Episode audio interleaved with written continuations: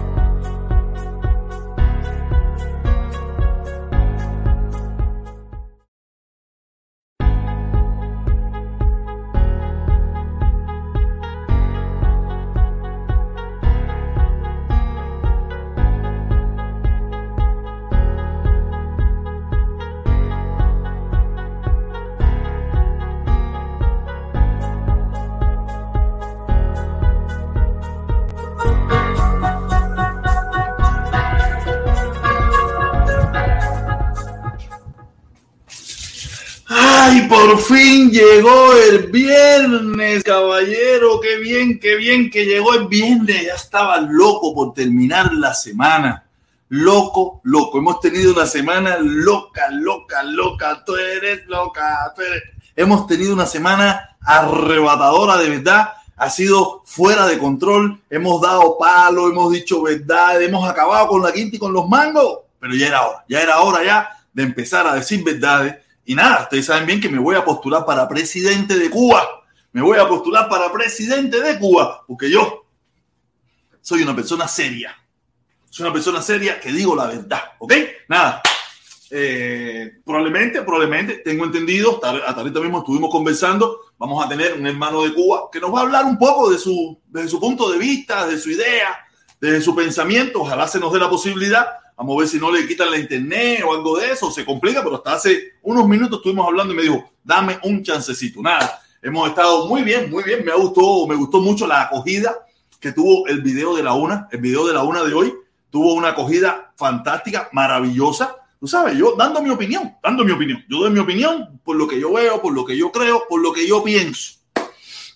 ver, yo no, sí, yo, yo sí no tengo una agenda. Mi única agenda es que se levante el embargo y que se le quite el bloqueo a los jóvenes cubanos que quieren una Cuba diferente. Esa es mi agenda. Mi única agenda es esa. El embargo porque es criminal, es injusto, es asesino y acaba con la familia cubana y acaba con mi mamá, con mi papá, con mi... No, mi papá no, Con mi tía, con toda esa gente que están en Cuba y con todos los, hermanos cubanos. Tú sabes, y también que me gusta, que quiero y que los cubanos de la isla también tengan y gocen las mismas oportunidades o algunas oportunidades que gozo yo también, ¿me entiendes? Y esos jóvenes cubanos están luchando para un cambio desde su punto de vista, desde su ángulo, desde su visión.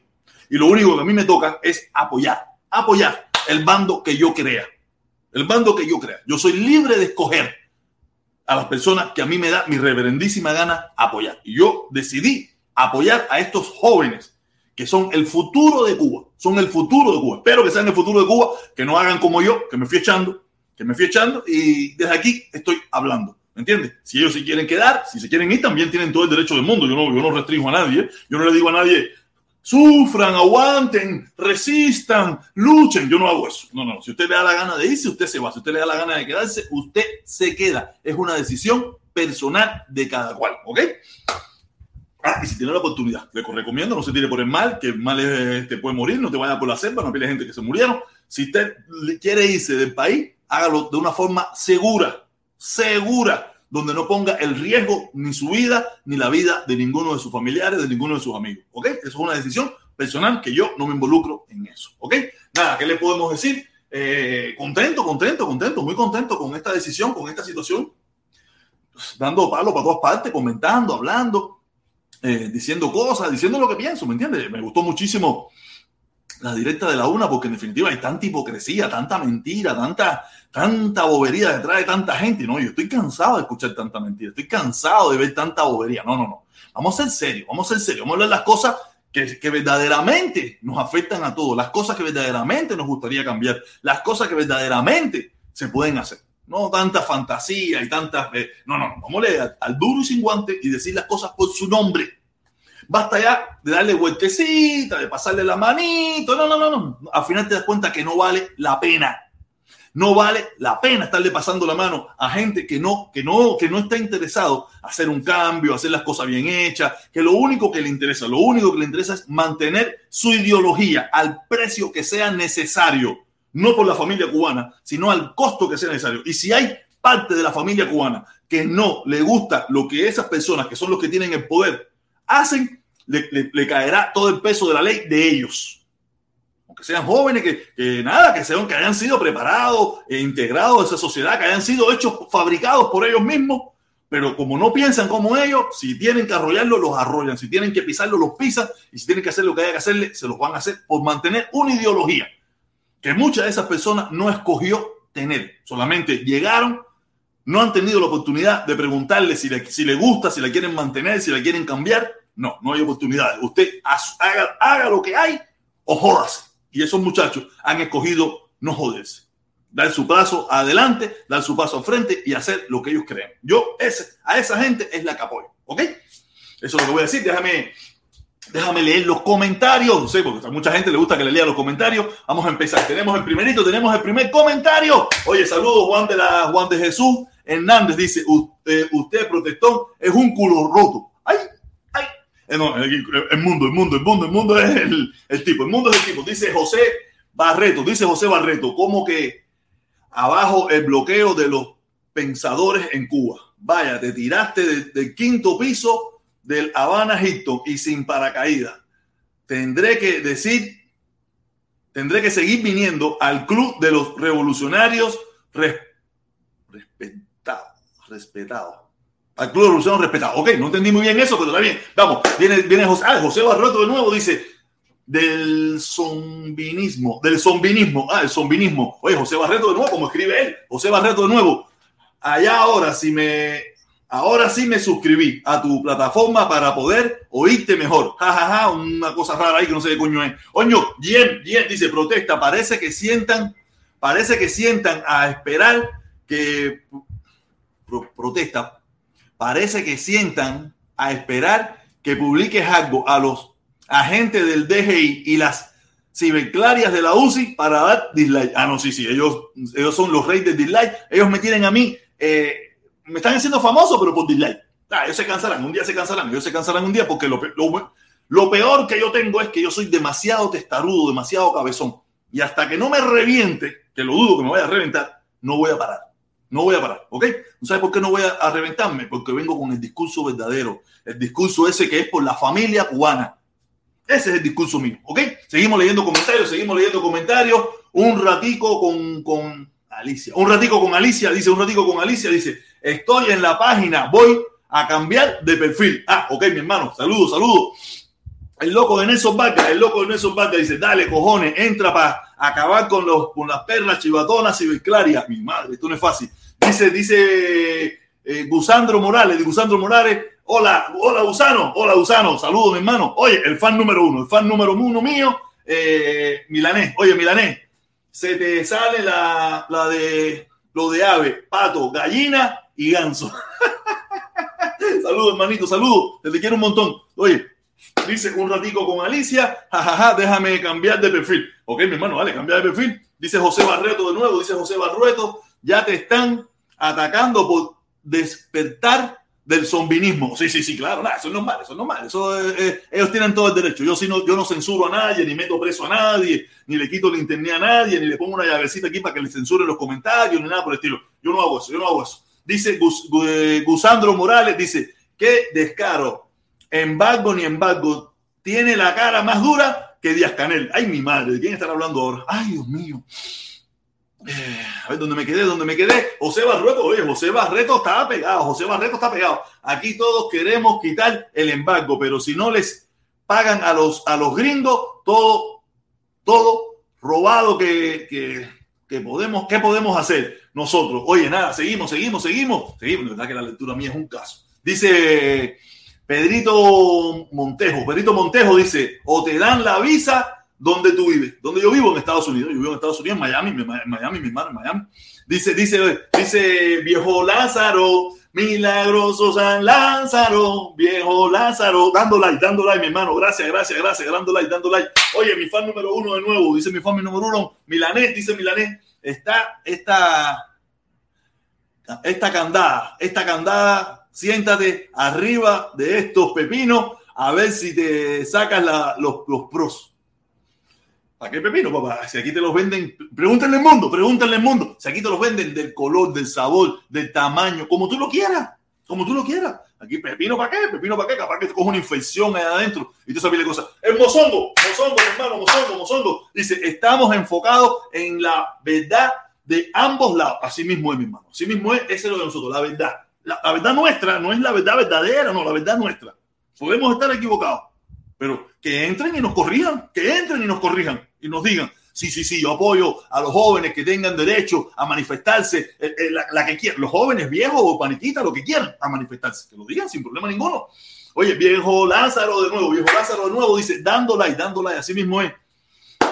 Dice B. Rodríguez, dice B. Rodríguez, bien dicho, bien dicho, gracias mi hermano, gracias. Oye, yomo, yomo, yomo, yomo, yomo, yomo, yomo. Saludo, protesta, estás duro, fuego con los ñanga, con los ñangara, con los ñangara. La única anexión que siempre existirá es nuestra con nuestras familias en Cuba. Coño, que talla más buena, serie. Esa es verdad. La única anexión que siempre ha habido es con nuestra familia, con nuestros amigos y con nuestra tierra, de nosotros mismos los cubanos. Algunos la quieren de una forma más loca, otros de una forma más o menos y otros de una forma muy suavecita. No, nosotros somos los que estamos ahí, eh, le tiramos un piñazo y le damos una flor. Un piñazo, una flor. Un piñazo, un piñazo, piñazo, piñazo, una flor. Tú sabes, nosotros le damos con todo, pero igual. Oye, dice Fernando Mendoza, Fernando Mendoza, coge mi like. Oye, gracias, mi hermano. Oye, están llegando la gente a darle like. Están llegando la gente a darle like, a apoyar, apoyar apoyar. Dice, Gusando, Gusano porque sí, fuego con los comunistas, 100 para abajo. Así mismo es, así mismo es. Viejo Lázaro de nuevo, viejo Lázaro, vamos dando like, dando like, dando like. Alberto Hernández, Alberto Hernández dice, abajo los embargos que pasan sobre la familia cubana, tanto el embargo de Estados Unidos como el bloqueo a la manipulación del gobierno de Cuba. Oye, oye, ya el mensaje está llegando, ya el mensaje está llegando. Así mismo es, mi hermano. Gracias, gracias, gracias, gracias. Ay, mi madre, pero ya vengo, ya vengo. ¿Dónde, ¿Dónde me quedé? ¿Dónde me quedé? Porque veo que ya están aquí, ya están aquí, ya están aquí, ya están aquí. Dice R. Rodríguez, B. Rodríguez, B. Rodríguez. El comunismo lo único que da es miseria. Wow. Este es mi otro fan, mi otro fan, mi otro fan número uno, Javier eh, Ayes. Javier Ayes dice, ¿De qué bloqueo tú hablas? Si compraron 800 carros para los turistas, si compras carro, pueden comprar otra cosa. Está bueno ya, de mentira. ¡Oh! La gente está muy molesto con lo de los carros. La gente está muy molesta. Veo que la gente está encabronadísima. Que si no compraron ambulancia, que si no sé qué, que si no. ¡Oh, oh, oh! Ya tú sabes, yo, yo cuando vaya el año que viene los probaré y le contaré. El año que viene cuando yo vaya les probaré. Rentaré un, un Hyundaicito, eso chiquitico, eso, pues que yo no tengo plata mucho, para, llevar a la familia, tú sabes, y esa bobería. Dice Roy Sánchez, dice Roy Sánchez, abajo el bloqueo. Vayan a pelear a Cuba, no bloqueo. ¿Quién tiene que ir a pelear? Yo no quiero ir a pelear en ningún lugar. Yo no peleo, lo mío es la muela. Lo mío es la muela, yo no peleo con nadie. ¡Ay, ay! Y no he prendido la luz, la luz, la luz. Y no he prendido la luz. Voy a prender la luz, que cuando yo prendo la luz, eso es así como que. Viene la luz, bien. Se hizo la luz. Dice vedado. Dice vedado. El banco de los autos salió de Estados Unidos, fue a Cuba y viró, y viró para los Estados Unidos. ¡Uh! Eso seguro que vamos a hablar en unos instantes. De eso vamos a hablar en unos instantes. Dice, voy a leer hasta, hasta, hasta, el otro, viene hasta el otro. Dice José Barreto, dice José Barreto, acérete. Tendré que dar unas clases para que aprendas a leer. No, fíjate eso, que ya con este yo no, ya, es más, es que a mí me gusta ya no aprender. A mí me gusta ya no aprender. Tú sabes, porque ya, es como parte de, esto, es parte mía, es parte mía. Y yo no tengo ningún problema con eso. Es mi, es mi dificultad. Y vivo con mis dificultades, con, con mis problemas. Yonko 23, Yonko 23, saludos mi hermano, saludos tú también, saludos tú también. Viene, viene, viene el otro, Víctor García, saludos, te estás yendo mucho al centro. Estoy yendo mucho al centro. Bueno, no sé el centro donde yo quiero estar, hermano, en el centro ahí, diciendo las cosas como Dios manda, diciendo las cosas como son, hacer en el centro ahí, tirándola como es. Nada, eh, viene, viene, viene, viene, viene, viene. Sandro Morales, tú admites que Díaz Canel no hará concesión alguna con el pueblo cubano y abogas por el levantamiento del embargo. ¿Te peina o te pone los rolos? No, ni me peino ni me pongo rolos, ninguno de los dos. No sé si tú estás oyendo, pero no sé si tu Gusano, el tiempo aquí. Lo vengo diciendo que yo estoy claro que estoy debajo, eh, a favor del levantamiento del embargo. Mira, esto mismo de los autos, acabamos de ver que el embargo a quien afecta verdaderamente es al pueblo. El gobierno cubano, cuando consigue un préstamo, consigue un dinerito, consigue eso, ¿qué hizo? Priorizar el turismo, ¿sí? Para priorizar el turismo, para que la gente deje en dólares, pero es lo, que la gente le cuestiona. Ok, compra unos peroles, compra unos la, compra unas, unas voladitas de esa coña, pero también mete una ambulancita, mete una bobita para las escuelas, no sé. Bueno, una, una de cal y una de azúcar y la gente más o menos, pero esta gente son locos, se van aunque esos son contratos, esos son préstamos, esos son otras cosas un poco más complicado de explicar, no es tan simple, no es tan simple así como se ve. Esos son préstamos a pagar que se hacen contrato con la compañía, no es dinero. Probablemente eso fue un préstamo que le hicieron los coreanos, de esa compañía, que no, que no era dinero como tal. Le dijeron, mira, como hacen aquí, usted aquí tiene una compañía y usted se dedica a comprar, no sé, usted se dedica a preparar sándwich.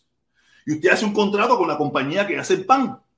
Y usted hace un préstamo, tú no tienes que pagarlo al momento. Tú sabes, más o menos pienso yo, estoy inventando yo, o sea, yo siempre estoy inventando. Y le dijeron, ok, tú tienes aquí 500 eh, pesos y estos 500 pesos para que tú compres pan, nosotros me encargamos de mandártelo, pero tú tienes que pagar, ¿no me entiendes? Ya, me imagino que algo, algo más o menos por ahí eso fue así.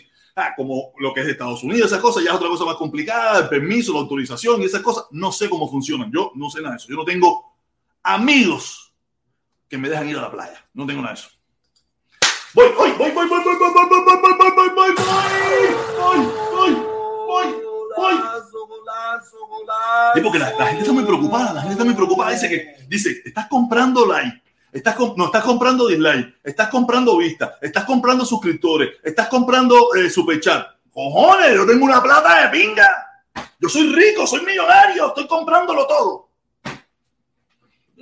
Joder, más.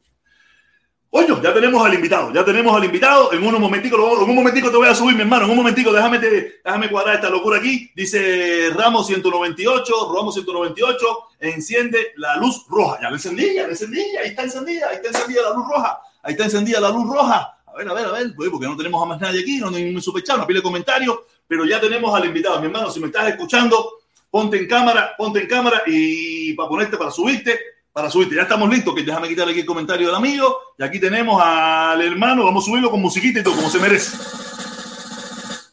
Saludos, mi hermanito, ¿cómo tú estás? Buenas tardes, protector, buenas tardes, ¿cómo estás? Bien, bien. Muy, bien, muy bien, hermano, muy bien, aquí, tú sabes. Eh, nada, eh, gracias por, por, estar aquí con nosotros. Eh, le explico, un hermano cubano de la isla, vive en la isla. Él es de estos jóvenes cubanos que está en esto de la, del movimiento, si estoy diciendo algo que no es, me corrigen, ¿no? Del movimiento del, del 15 de noviembre. Él pertenece también, creo que no, mismo... del, movimiento, del movimiento 15 de noviembre, no. Yo soy el coordinador del, del Comité Ciudadano por la Integración Racial. Ah, el presidente, ¿verdad? Es, muy, es muy diferente, es muy diferente. No, no, es que ese movimiento no existe. Es que el otro el movimiento que noviembre, el 15 de noviembre, el 15 de noviembre es una, es una acción, pero una acción, generalmente, generalmente el Comité Ciudadano tiene una historia de más de 15 años dentro de la isla que tiene muchas cosas que contar. Aquí, no, y qué bueno, y que nos las cuentes hoy y que nos explique, porque es lo que yo le vengo diciendo y es el error y, y la carencia que muchos de nosotros tenemos es de información dentro de Cuba. ¿Qué piensan los jóvenes dentro de Cuba? Porque yo me fui hace muchos años, no tengo mucho vínculo, no sé con mi familia, y yo, yo, he querido traer a, gente como usted para que nos cuente qué, qué, piensan los jóvenes cubanos, qué piensas tú, qué es lo que la, la juventud cubana desea y esas cosas, y escucharlos, no cuestionarlos, ni hacerle caerle a preguntas, ni nada, escucharlos y algunas pequeñas preguntitas de, de algunas dudas que podamos tener, ¿ok? Entonces, tienes el micrófono para que nos cuente qué es lo que tú representas. Bueno, buenas tardes. Bueno, bueno, buenas tardes primeramente a todos los usuarios de tu canal. Este, realmente estamos muy agradecidos del propio Comité Ciudadanos por la Integración Racial. Este, realmente para nosotros es muy importante tener esta conexión horizontal entre la isla y la diáspora y particularmente nuestros enclaves diaspóricos. Y, y bueno, este, mi nombre es Juan Antonio Madrazo Luna, soy defensor de derechos humanos y coordinador de la plataforma Comité Ciudadanos por la Integración Racial. El Comité Ciudadanos por la Integración Racial es una plataforma de derechos humanos que eh, radica en Cuba. Eh, la mayoría vivimos en, vivimos en Cuba y está conformada por activistas, especialistas, eh, sociólogos, investigadores, gente que estamos sensibilizados con un tema que viene siendo muy incómodo para la sociedad cubana y también para nuestros enclaves diaspóricos, como es el tema de la la discriminación racial y el, racismo. Es decir, desde el año 2008 hemos eh, venimos trabajando en amplificar en la esfera pública este tema, en el cual, este, por supuesto, este, ha sido ha sido una todo, toda una etapa de, de, mucho de mucho trabajo en un escenario muy hostil, porque durante mucho tiempo el gobierno cubano ha estado negando la presencia del racismo en la sociedad cubana y todavía y todavía muchas veces desde la propia narrativa oficial continúa minimizando el tema, eh, colocándolo como un vestigio, cuando el tema, cuando el tema, el tema del racismo y la discriminación racial está anclado desde nuestro primer gesto fundacional, es decir, desde que la isla fue eh, construida por patricios y patriotas, el tema racial está ahí presente. Por eso, este, una de las causas por la cual fracasaron las guerras de independencia, más allá, más allá del regionalismo, también está el tema, el tema también del racismo, que también ha estado muy anclado con el tema, con el tema del, del regionalismo también, y es un tema que generalmente divide muchísimo a los cubanos y para lo cual los cubanos no estamos todavía, no nos sentimos muy cómodos para hablar sobre el tema. Si en los últimos años se viene hablando sobre el tema, sobre esta realidad, es porque dentro de Cuba hay una esfera pública afrodescendiente, una, una esfera pública afrodescendiente que ha, venido, que, ha, que ha ido en crecimiento, este, una esfera pública que algunos estamos desde la autonomía, desde la autonomía, desde los derechos humanos, hay otras personas que están, por ejemplo, trabajando a lo interior de las instituciones cubanas y también este, haciendo activismo también, este, un activismo ciudadano también que lo hacen desde un escenario muy hostil, pero este, gracias a ese propio espíritu de cimarronaje y de resistencia, por supuesto, hemos logrado colocar nuestra, nuestra agenda en la esfera pública. Y si hoy este, el gobierno cubano eh, tiene un, un, programa nacional de gobierno contra el racismo y la discriminación racial que todavía no lo hay, no, no, la implementación del mismo es desconocida por la mayoría de los ciudadanos que habitamos, que habitamos acá, es por la propia presión de la sociedad civil y por parte de, esa esfera pública afrodescendiente que ha venido tomando conciencia de eh, su identidad, su identidad. Y por ejemplo, el Comité Ciudadano ha estado muy vinculado durante muchísimos años, aparte de los actores del movimiento del hip hop, porque de los años 90 fueron los, fueron los artistas hip hop, como también los artistas visuales, los que comenzaron a reanimar en la esfera pública el debate sobre la racialidad.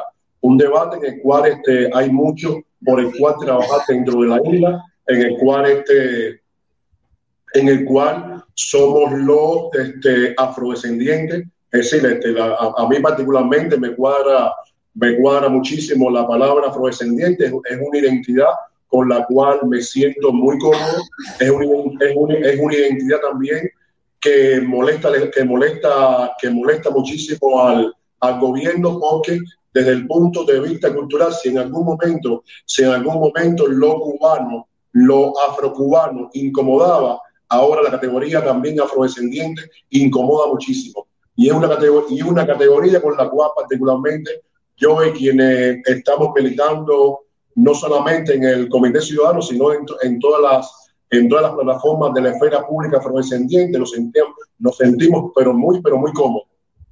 Oye, mira, eh, antes de empezar, quiero decirte que estamos en StreamYard, me imagino que tú conoces cómo funciona. Eh, esta es una plataforma muy libre, donde yo no censuro a nadie, Aquí sí hay democracia y libertad. Aquí puede ser que, venga un comentario que sea lo más negativo del mundo, yo no los borro, a no ser que sean ya, tú sabes, que se extralimiten, tú sabes, y quiero te estoy diciendo esto para que te, que te prepares, que puede venir cualquiera y decir una barbaridad, tú sabes. No, estamos, preparados siempre para eso, siempre estamos ahí en la, en la trinchera eh, de frente a cualquier emboscada. Ok, quiero decirte eso, ¿no? Para que tú sabes, eso puede suceder, porque aquí sí no, yo no censuro, aquí yo no censuro a nadie, a nadie, a no ser que, que se vuelva todo loco ahí, empieza a decir una toque cosas locas, que ahí sí ya no, ya no hay control, ¿me entiendes? Ya, quería decirte eso, mira, los otros días vino un amigo también, no me preguntes el nombre, porque a mí se me olvidó el nombre mío, ahorita mismo se me olvidó, el muchacho que estuvo los otros días, que creo que tú lo conoces, eh, y también abordó el tema ese de los... Juan Navarro. Exactamente. Ah, es, el coordinador del programa cultural de diverso del propio Comité Ciudadano. Él es rapero y eso, me encantó muchísimo. tremenda, educación, muy, muy bien, muy, muy buena, muy lindo. Me gustó mucho su, su, su, forma de hablar, ¿no? Y a mucha gente le gustó mucho y se sintió identificado con su mensaje, pero yo no me siento identificado. Porque yo como yo soy, yo, ¿cómo tú me ves, cómo tú me ves a mí? ¿Qué soy yo? Yo te identifico como afrodescendiente. Pero es que yo tengo de español. Mi abuela es de español. Ok, y, y, no se, y no se niega esa identidad, pero por ejemplo, en el, en el, en el, a ver, en el, en el escenario en el escenario, en el, escenario en el cual vivimos, donde generalmente en Cuba no se respetan la no se respetan las identidades y es una gran discusión que hay ahora, ahora mismo, porque por ejemplo este, hay mucha hay mucha gente dentro, dentro de Cuba que de pronto te, te dice, no, pero a ver, yo me puedo identificar ahora como eurodescendiente. Y yo, y yo, y yo le digo, a ver, este, si tú te quieres identificar como eurodescendiente, eso está bien, más que estamos viviendo en un escenario donde hoy hay muchos cubanos blancos que se sienten más españoles que cubanos y eso realmente, realmente se respeta. Ahora, este, ¿cómo se llama esto? En, esa cultura de, en esa cultura de, de, resistencia y no, y no quiero comparar, por ejemplo, como este, otro, en, en, otros lugares, por ejemplo, como Brasil, como Colombia, la gente siente la, sienten, ¿cómo se llama esto? El orgullo de la afrodescendencia. No quiero, este, ¿cómo se llama esto? Pero, por ejemplo, eh, esta, es una, esta, es una, esta es una batalla que, por ejemplo, compromete a todo el mundo. Y en el, y en el contexto cubano, por ejemplo, ahí yo en el, es decir, en el, en el trabajo de campo, nosotros hemos logrado conversar con muchas personas que incluso no son físicamente como tú y como yo, pero que cuando hacen un ejercicio, un ejercicio de eh, revisión un poco de la, de la memoria histórica de su árbol genealógico, más allá que puedan tener también por sus venas, corren sangre española, de, de pronto te dicen, bueno, con, con orgullo, ah, pero espérate, pero yo también soy afrodescendiente, porque en mi familia hay una, hay una abuela negra, hay una abuela negra.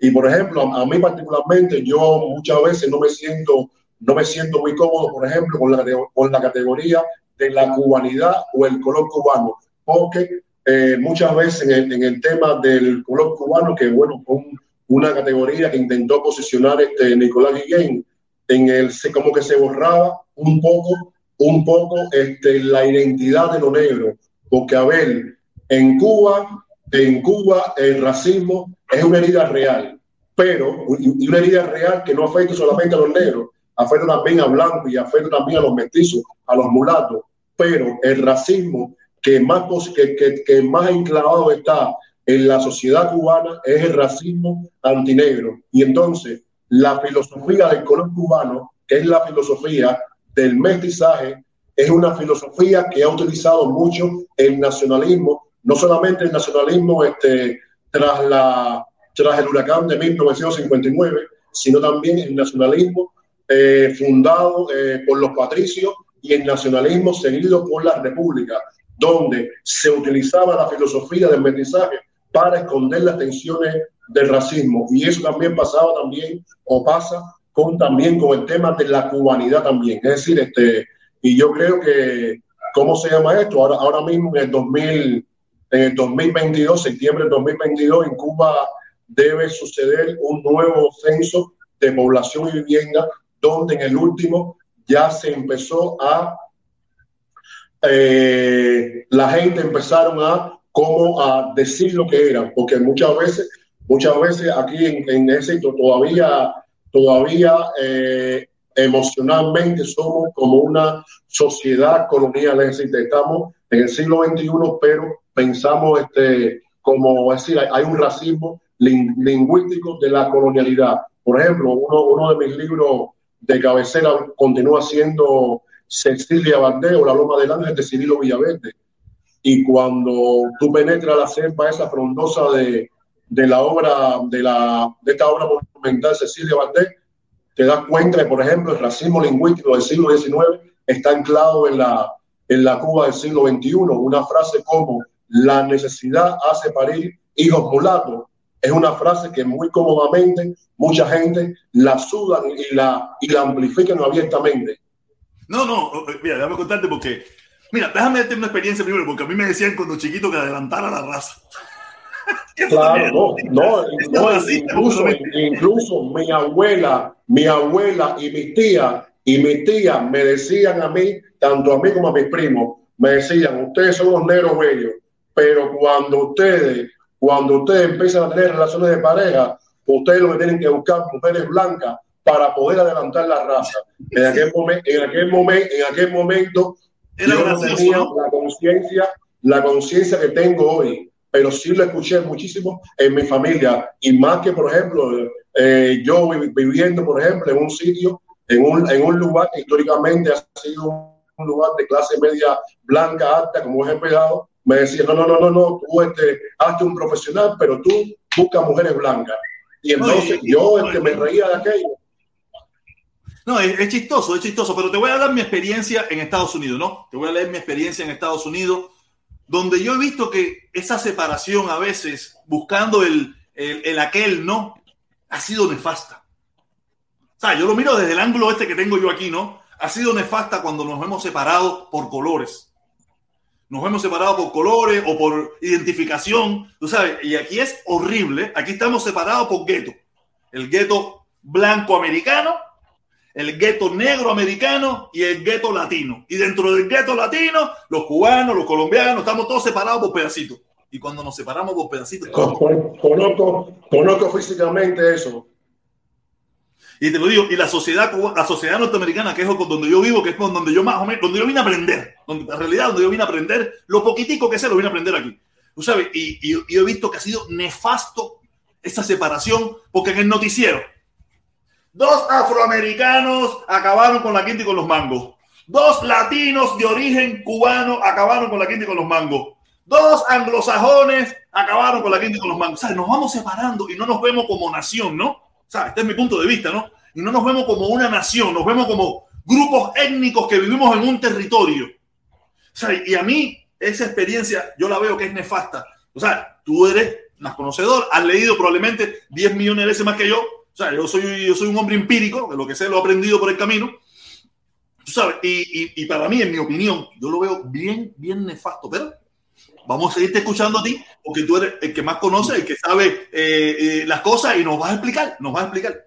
Pero déjame... No, este, ¿Cómo se llama esto? Mucha, eh, esa, esa, esa, esa realidad que me cuentas la, la, la, la, he, la he podido tocar de la mano, la he podido tocar de la mano en la, en la, en la visita que, que, he hecho, que he hecho yo, este, y bueno, parte de mi equipo, a, a varios lugares de la, de la Unión. Es decir, este, eh, cuando hemos ido, no sé, a Atlanta, a Chicago, a Miami, a Nueva York, es decir, todo ese mosaico de identidades lo hemos tocado, lo hemos tocado con la mano y eh, también lo hemos discutido también en cada una de las conferencias a las cuales hemos, hemos sido invitados, este, por ejemplo, en, el FAYU que hemos estado en la en las discusiones esta del Instituto de Estudios Cubano y Cubano-Americano, también hemos llevado el tema.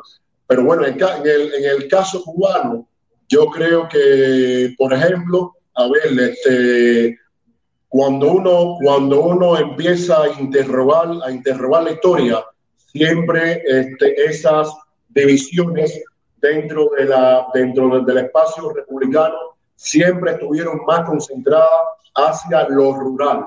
Es decir, este, por ejemplo, la historia, lo que, lo que, lo que vivieron los negros, los negros cubanos durante la República, eh, por ejemplo, la historia no es igual la que, la que pudieron haber vivido en Santa Clara, en Holguín, en Camagüey, que, vienen, que continúan siendo identificadas como la, la provincia más racista de más racista del país. y eso, Camagüey, eso, y eso muy blanca. Y eso, y eso se debe también a, por ejemplo, la influencia, la influencia, por ejemplo, en determinadas, en determinadas regiones de este que te señalé anteriormente, de este, la migración canaria que fue, que fue para esos lugares, la migración catalana, o también, este, migra, eh, por ejemplo, migración este, estadounidense, es decir, más bien se, se convirtió en estos lugares como como un enclave sureño, donde incluso este, cuando uno este, profundiza en la historia, hay un, hay un hecho significativo y un evento que sucedió durante la República que todavía no ha sido interrogado lo suficiente al interior de la sociedad cubana, como es el caso de la masacre de 1912, donde la gran mayoría de los afrodescendientes o los negros los mestizos que murieron masacrados por el ejército libertador y por sus propios hermanos blancos, porque al final, al final la mayoría de los combatientes del ejército libertador que formaban parte de este partido independiente de, de color eran los hombres de Maceo, eran los hombres de Maceo. Y entonces fueron fracturas, fueron fracturas que continuaron ahí en el imaginario de la sociedad, de la sociedad cubana. Eh, pero eh, cuando uno cuando uno penetra cuando uno penetra eh, el tema de las relaciones raciales al interior de la sociedad norteamericana y al interior de otras sociedades como el caso de la brasileña que fue la última de despojarse de despojarse de la esclavitud que fue la en el 1889 Cuba tenía las mejores condiciones para poder avanzar en ese tema, en una, pedagogía, en una pedagogía antirracista. Yo, me, yo recuerdo que, por ejemplo, este, cuando uno hace un análisis de las sociedades maceístas o las sociedades de negro, de negro y mestizo que había en la, en la Cuba republicana, trabajaban en base a eso, en, en, base a, al tema de la al tema de la integración, se profundizaba, por ejemplo, en el pensamiento de Antonio Maceo o determinados generales de la guerra de independencia que no solamente habían, habían sido combatientes a machete y bombón, sino también habían pensado, pues, por ejemplo, este, Maceo es más que, eh, es más que un guerrero, hay, hay todo un pensamiento y, y, ahí están los libros, por ejemplo, de, de José Luciano Franco y de, y, y otros autores que hicieron memoria sobre la vida de Antonio Maceo o, la, o, o, o, el caso de Martín Morúa, aunque haya jugado un papel negativo durante la República contra sus propios hermanos negros. Es decir, hay, hay toda una historia de pensamiento. Y por ejemplo, y por ejemplo te explico una, una realidad. Antes que, me explique, yo, antes que me explique un momentico, déjame subir un hermano mío, porque yo le digo, yo hace, okay. hace un tiempo yo le dije que este es el canal de los negros, este es el canal de los negros no sé por qué. La mayoría de muchos de los que venimos, de los que vienen aquí, eh, somos mestizos, somos negros, vienen blancos también y todas esas cosas. Pero no sé por qué últimamente veo que hay muchos negros aquí en este canal y me gusta eso, porque yo soy, yo soy negro y me encanta lo, lo negro. Y, me, y, me, y, me, y me, me, represento como negro, aunque en mi, en mi familia hay chinos, indios peruanos, eh, hay españoles, hay, el ajiaco cubano. Ese Exactamente. Voy a subir a mi hermano Felipe, que es de, de, de la comunidad nuestra. Es de la comunidad nuestra. Oye, nada, eh, él quería participar y quería, le gustan los temas estos de, de, de, los colores y todas esas cosas, ¿me entiendes? Nada, y ahora Felipe se llama, Felipe Leonet. Oh, bienvenido, Felipe. Sí, sí, sí. No, eh, eh, no yo quería, quería eh, preguntarle en qué aspecto cree que se pueda avanzar. O sea, ¿Qué aspecto cree que se puede avanzar eh, con respecto a, al racismo en Cuba, que yo creo que es más cultural que, que, que institucional? Eh, y, y, y, cómo se podría avanzar en eso, en, eh, en, el, en, hacer que, que, esta, que, la discriminación por, por color eh, eh, no sea sea que, por ejemplo, eh, ya yo las muestras de racismo que, he apreciado en Cuba son fundamentalmente cultural cuando, cuando un blanco se dirige a mí y me dice, oye negro, conociendo mi nombre, me dice, oye negro, tal o más cual cosa, y después me dice que me dice negro de cariño, y le digo, mira, mi papá, mi mamá, mi abuelo y mi mujer son los que más me quieren y no me dicen negro, ¿no? o sea que tú tienes que quererme más que ellos para poder decirme negro, y no me dicen negro de cariño. Y entonces y, y también, o, eh, o, sea, esas muestras de racismo cultural, eh, ¿cómo se podría avanzar para, para erradicar esas muestras que, que yo veo? Aunque te digo que, que, que si yo, que, o sea, cuando yo hablo de discriminación en Cuba, yo creo que la, eh, la una de las discriminaciones que, que me gustaría eh, atacar, que sí creo que es institucional, que sí creo que está institucionalizada, es la, la discriminación por región.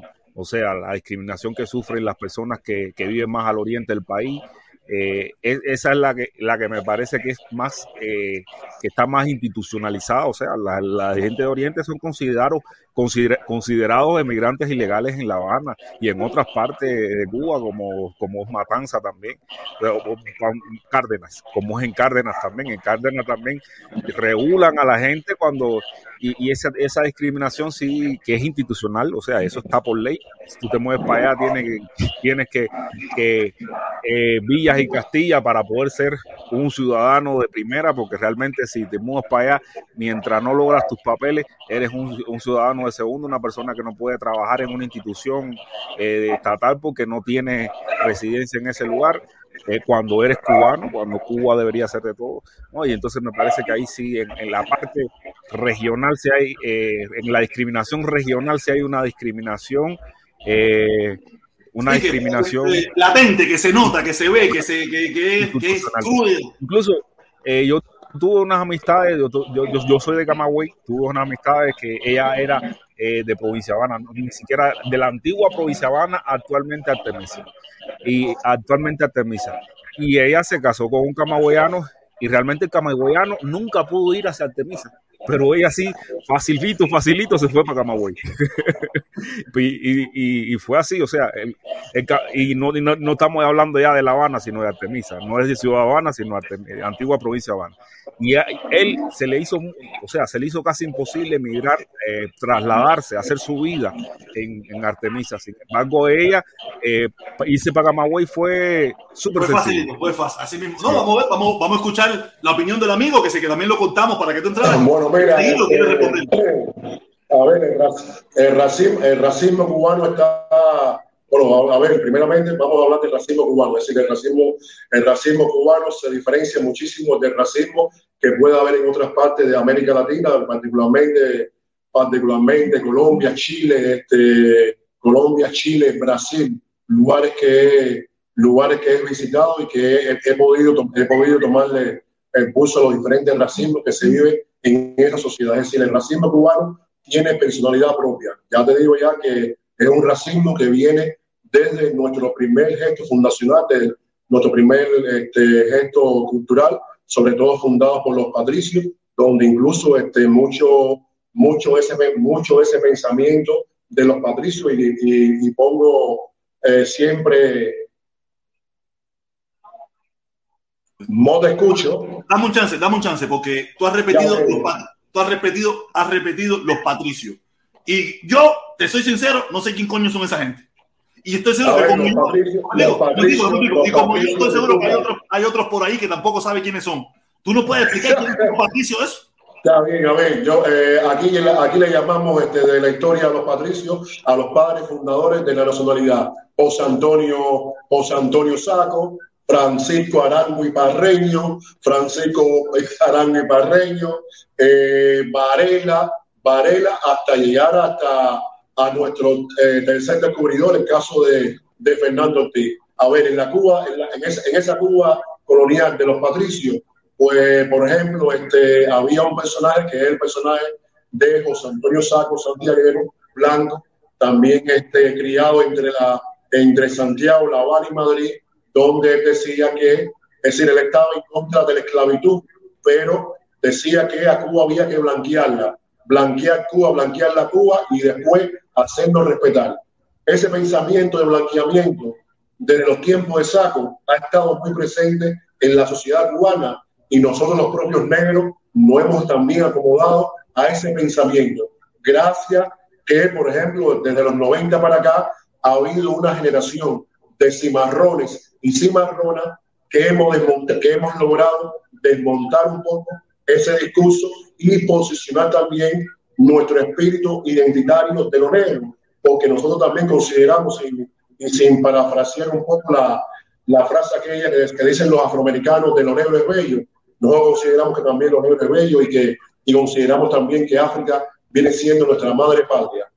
Entonces, en Cuba hay un, racismo, cultural que viene desde, desde ese primer gesto fundacional, pero hay un racismo también estructural vinculado también a lo institucional, que también se manifiesta desde muchas de muchas formas. El, el, amigo decía, por ejemplo, el tema del regionalismo. El regionalismo está presente en la sociedad cubana y tiene muchísima fuerza, pero tiene, el regionalismo tiene fuerza cuando generalmente eh, los de Occidente nos referimos a los que viven, a los que viven hacia las partes más desiguales de la sociedad, es decir, donde hay más desigualdades territoriales, que viene siendo Guantánamo, Santiago de Cuba y Granma. Es decir, los, tanto los que vivimos en el occidente como los, que viven en el centro, consideran a los que viven en Guantánamo, en Santiago y en Granma como los palestinos. El término palestino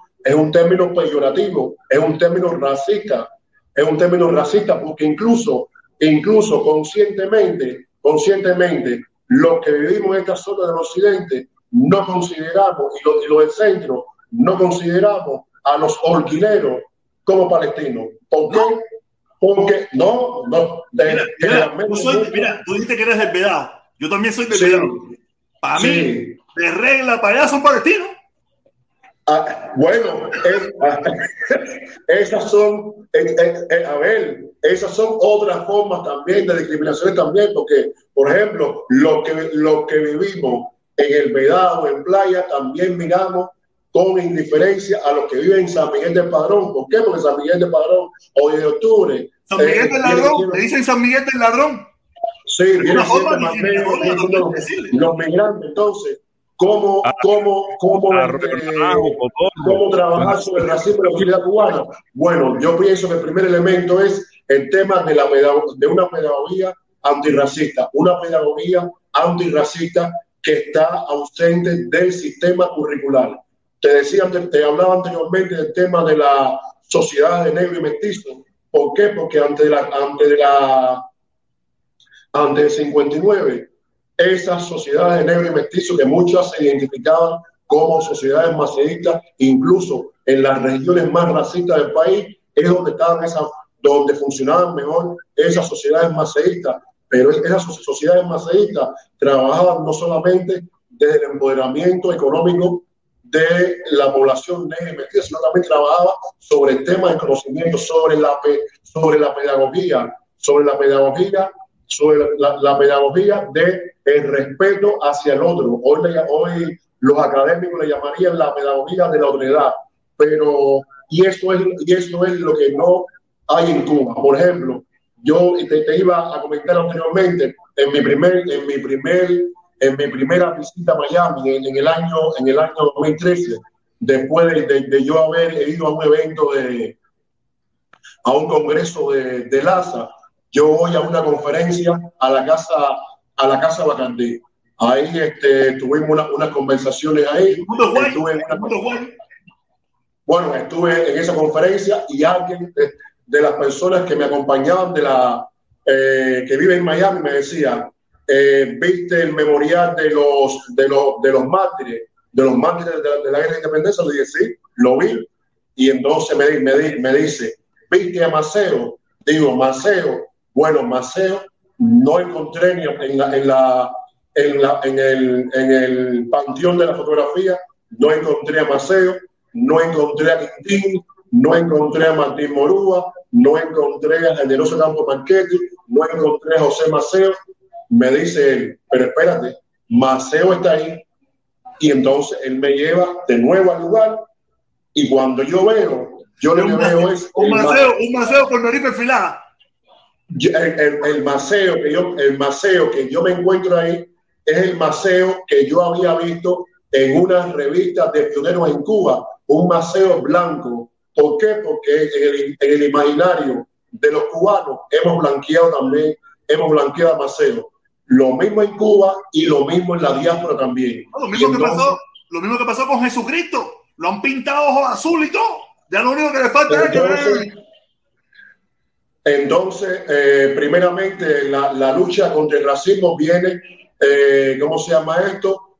En un, trabajo pedagógico con relación al antirracismo, con relación a la educación de valores, con relación a conocer también nuestra historia, porque hay una historia que hoy este, hay un grupo de historiadores dentro de Cuba, de una nueva generación, que están sacando a la luz muchas de esas historias de nuestros mártires y de nuestros eh, cimarrones, porque generalmente sí podemos hablar de los patricios, pero los cimarrones fueron los abuelos de la patria y los cimarrones en ese panteón, en ese panteón de la historia, tienen que, tienen que estar ahí, porque a mí, a mí me gustaría, por ejemplo, haber, haber aprendido en la escuela la historia, por ejemplo, de Carlota, de Fermina, de Fermina de Concha, de, de Concha Mocoyú, heroínas negras, cimarronas también, que también este, también, ¿cómo se llama esto? Contribuyeron a la gente independentista, pero eso, eso lo aprendí en el camino después de, de haberme yo leído,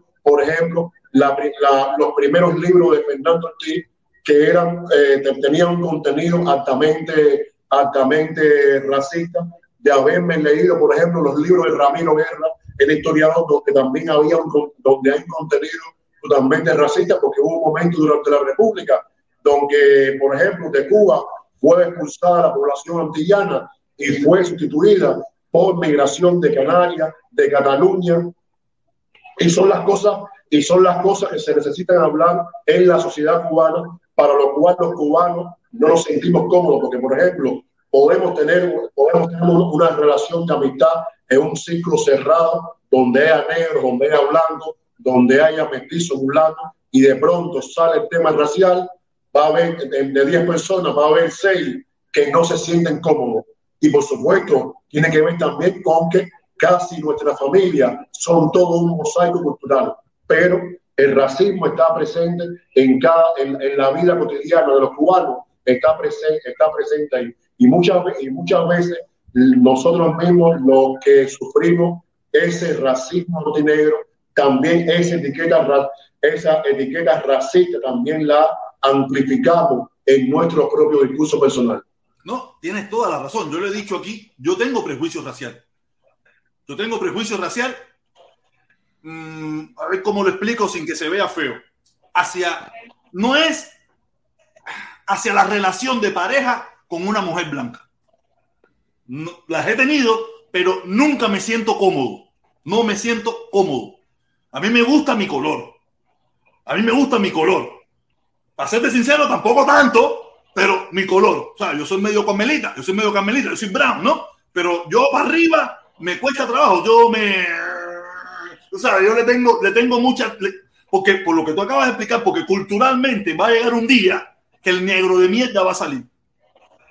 Y ahí yo le voy a tener que decir dos o tres disparates. Y para evitar eso, para evitar ese momento, yo las he tenido, pero no es, no es lo que me, lo que me ata. A mí me gusta mi color, la mujer mestiza, la mujer mulata, morenita y eso, pero yo tengo mi prejuicio racial hacia, el blanco. Es que, en esa en, esa, en esas relaciones interraciales, en esas relaciones interraciales siempre eh, cuando hay una, una discusión, es decir, usted te puede llevar con esa mujer blanca muy bien, es decir, desde, lo espiritual ella te puede amar, pero a la hora de la discusión siempre es esa relación de poder. Y esa superior, se ve superior. Siempre van, siempre van a salir siempre van a salir. Bueno, me lo han dicho, me lo han dicho. A mí me lo han dicho, me he quedado traumatizado. Yo, por eso yo no. incluso, este, ¿cómo se llama esto? A lo, a lo mejor tú eres que económicamente estás mejor que ella y ella te va a decir, no, pero recuerda que yo soy blanca. Y mira, y, y, y, mira, y mira este pelo, recuerda que yo soy blanca, siempre, siempre, siempre te lo recuerdan. No, sí, eso, y, yo digo, yo tengo mi, yo tengo, yo lo he tenido, pero no es, no es la relación con la que yo me, me, puedo abrir completamente. Me puedo abrir porque no tengo mi, mi, mi reserva. ¿verdad? Este, este cualquier momento me va a tirar un swing cuando yo haga de las mías, me va a echar el swing. Y el swing que me va a echar, ese, ese negro de mierda no va, no va a faltar. Y si no va a ser en la vera, va a ser cuando, cuando, se acabó. Cuando se acabó. El error de mi vida fue haber estado con el negro de mierda ese. Así, así mismo ese. Eso siempre sale. Eso sale. Porque no, y, y, y eso, yo no, yo no sé cómo va a cambiar eso. No sé cómo va a cambiar eso. Necesitaremos, no sé, 20, 40, 50 años en, en cualquier sociedad. No, no, pienso que eso sea algo típico de nosotros. en, el, en, el, en, el, contexto cubano, mientras no se hable, es decir, es un tema, es un tema que el Estado, que el Estado mismo le hace mucha resistencia. Ya te digo, si hoy, este, en el año 2019, Miguel Díaz Canel anunció ante el Consejo de Ministros un programa, un programa de gobierno nacional contra el racismo y la discriminación, fue a raíz de que un grupo de, un grupo de cimarrones y cimarronas desde las instituciones, desde eh, la, agenda de derechos humanos, hemos, hemos estado dando error en el espacio público y también en, la arena internacional. Es decir, este, nosotros como Comité Ciudadano por la, por la Integración Racial hemos participado en una audiencia temática sobre el tema sobre el tema afrodescendiente, la situación de derechos humanos en Cuba porque realmente estamos en una situación en la, en la cual, este, ¿cómo se llama esto? los afrodescendientes continúan anclados en la pirámide, de, en el sótano de la pirámide de la, de la, de la sociedad. Y entonces son muchísimas las desigualdades que hoy atraviesan a la población negra y mestiza. Y lamentablemente, y, lamentablemente a veces somos nosotros mismos también los que nos tiramos en el sótano también. Nos vemos a veces. Claro, claro, claro, pero, pero, ahí, pero ahí, ahí opera el, ahí, ahí opera el tema de la formación, la educación, el tema de, lo, de los valores, porque inicialmente, inicialmente cuando triunfa la propia revolución, es decir, había mucha, había mucha gente que se sentía muy cómodo con el tema con el tema, con eso de, de ser afrocubano, pero en la formación esa misma del hombre nuevo, del hombre nuevo, llegó un momento que dentro de la experiencia socialista, identificarte como afrocubano también era considerado diversionismo ideológico. Pero cuando... te estás separando de esa, de esa unidad cubana que queremos crear, de esa, de esa, cosa cubana Cuando la, cuando, la, cuando la unidad es ficticia, cuando la unidad ficticia, entonces, eh, ¿cómo se llama esto? Después, cuando en Durban, a raíz de la Conferencia Mundial contra el Racismo, que nació aquella categoría de afrodescendientes, donde los afrodescendientes recogen lo mestizo, lo negro, y es una identidad política, cuando en Cuba lo comenzamos a asumir, entonces el gobierno y, los, y, la, y sus organismos de inteligencia empezaron a manipular que eso formaba parte de la subvención de Estados Unidos hacia Cuba de buscar la manera de eh, desvincular a los negros de la, de la revolución. Incluso eso, eso, eso es parte de la, de la manipulación que se vive hoy. No, mira, y esta, y esta es una cosa, y no de hoy, de hace mucho tiempo, es una cosa que yo lo he visto y ¿cómo tú siendo negro vas a estar en contra del gobierno cubano si el gobierno cubano se los dio todo?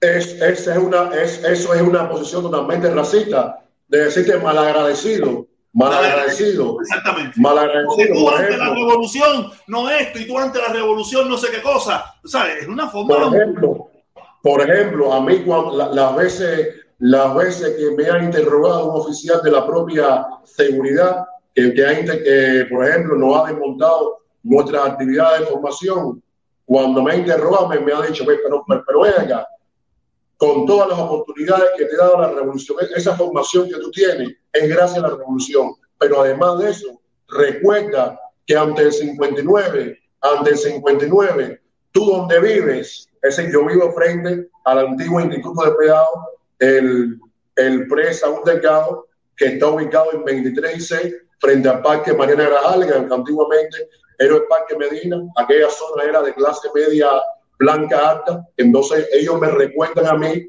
ellos me recuentan a mí de que este, gracias a la revolución, gracias, a, gracias, a la, revolución yo vivo ahí. Digo, no, gracias a la revolución, no, gracias a las políticas universales, porque ustedes como gobierno tienen que garantizarme la dignidad del hábitat, la dignidad de la educación, y eso, y eso es el mundo entero. Entonces, eh, siempre, no, siempre nos dicen que nosotros somos los malagradecidos, somos los racistas, porque hay un tema del cual ellos no quieren hablar, un tema del cual no, la, la mayor, una gran parte de la ciudadanía no se siente cómoda, porque aún, aún es un tema difícil, es un tema difícil. los cubanos tenemos en el tatuaje de la piel el racismo y la discriminación racial que la, la llevamos en la piel desde el siglo XIX. Pero además de eso, te cuento una anécdota una vez, no hace mucho, hace como cuatro o cinco años,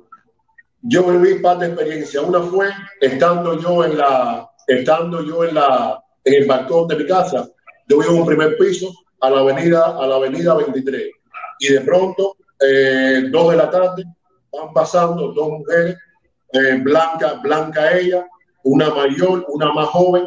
Yo, este, una, una se me queda mirando, yo por el físico me doy cuenta de que no vivían en Cuba, eran cubanas, eran cubanas. Y entonces eh, la señora mayor me, me, dice, me pregunta, buenas tardes, buenas tardes, dice, ¿usted siempre ha vivido ahí? Digo, bueno, desde que nací, hace 40 años, yo vivo aquí. Ella mira, ella mira a la otra muchacha, que me doy cuenta que es la hija, y entonces le dice, ¿verdad que aquí las cosas han cambiado? Y entonces yo desde, mi balcón para joder, dije, bueno, gracias. En ese momento ya, ya estaba ya en la, en la militancia de la disidencia. Yo le dije, para joderle un poco, le dije, bueno, mira, eh, sí, aquí hay cosas, aquí hay muchas cosas que han, que han cambiado y, ¿cómo se llama esto? Y personas como usted todavía no asimilan, no asimilan esto. Y entonces ella se fue eh, muy, muy incómoda. Pero en, en, mi primer viaje, yo me quedo es en Estados Unidos, yo me quedo cuatro días o cinco días en Jayalía, en casa de un amigo que eh, antropólogo que trabajaba en el, Instituto Cubano de Antropología en Cuba, este, Juan Antonio Alvarado, que trabajó un, un hombre blanco comprometido con el tema de la racialidad, y después que ya yo conozco el barrio y eso, hago así y me voy para un, este, a, a los tres días, me voy para, para un, ¿cómo se llama esto? Para un este, mercado sedano. Y yo voy con mi carrito, con mi, con, con mi short, con mi, con mi gorra, voy, eh, voy yo mismo comprando, buscando las cosas y eso y lo otro. Y hay dos señores que se quedan frente a mí como si hubieran visto al diablo. Y se me, hay una que incluso se me presigna y entonces la otra me habla en inglés y yo le digo, no, este, ¿cómo se llama? eh, ¿Cómo se llama esto? Yo, yo soy tan cubano como usted, pero yo, yo entiendo, yo entiendo, yo entendí bien su mensaje. Y son cosas que, que, que, que la viví ahí en Miami, ahí, no. Y, que no, no, que la viví en Miami. Yo, yo, te digo, mi experiencia, mi experiencia, como te digo, yo un poquito tiempo aquí, la migración, tú lo debes saber mejor que yo, la migración cubana mayoritariamente es blanca. Claro. Y la negra, la negra mayoritariamente no está en Miami, está en New York. Así mismo. No está en Miami, ¿sabes? Aquí hay negros, aquí hay negros los hay, yo soy un ejemplo de eso, pero es minoría. No, sí, no, no, la gran mayoría, la gran mayoría aquí es blanca. Y como, ha venido, y como son varios grupos migratorios, varios grupos migratorios, hay un, hay un racismo. Aquí en Miami hay un racismo, pero imagínate que hasta los, los mismos defensores, de lo que los defensores y no defensores de la revolución me dicen a mí o comunista negro de mierda o chivatón negro de mierda. Así mismo. Eso es, eso es según el ángulo que tú lo quieras mirar.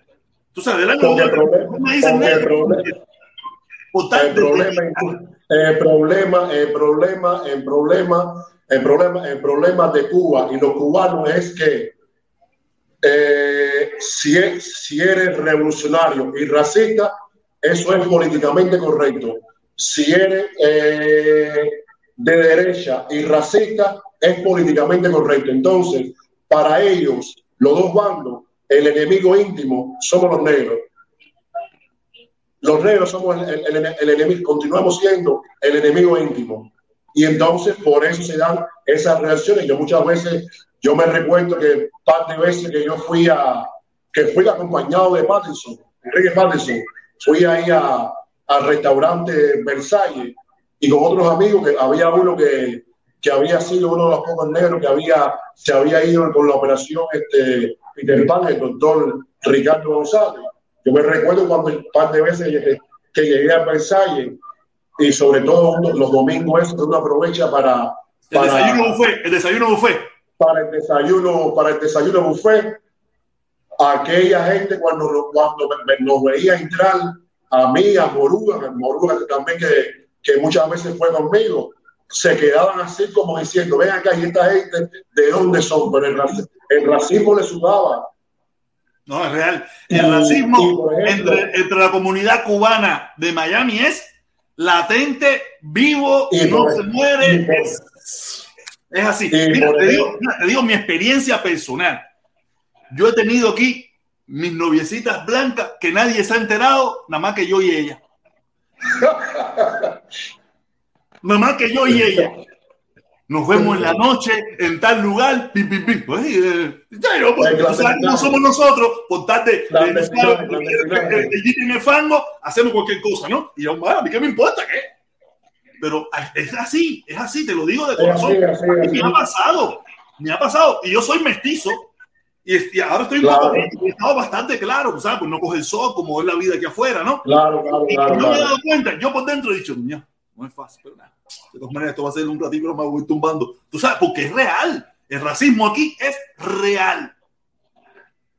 Es Cuba, es Cuba, es Cuba, es parte. es una versión de Cuba, es una versión de Cuba. Es, una versión de Cuba, es parte, es parte de esa cualidad. Entonces, generalmente, este, ¿cómo se llama esto? Para poder desmontar para poder desmontar prejuicios raciales, para poder desmontar etiquetas, para desmontar toda esa cultura, porque por ejemplo, la televisión, la televisión cubana, la televisión cubana, la, de aquí, no es muy diferente a la televisión que se produce en Miami con contenidos cubanos. Es decir, ahí, ahí permanentemente está lo blanco, lo blanco, lo blanco. Entonces, esa, esa diversidad que hay al interior de la sociedad cubana no se refleja ni en los medios cubanos de la otra orilla, ni del lado de acá.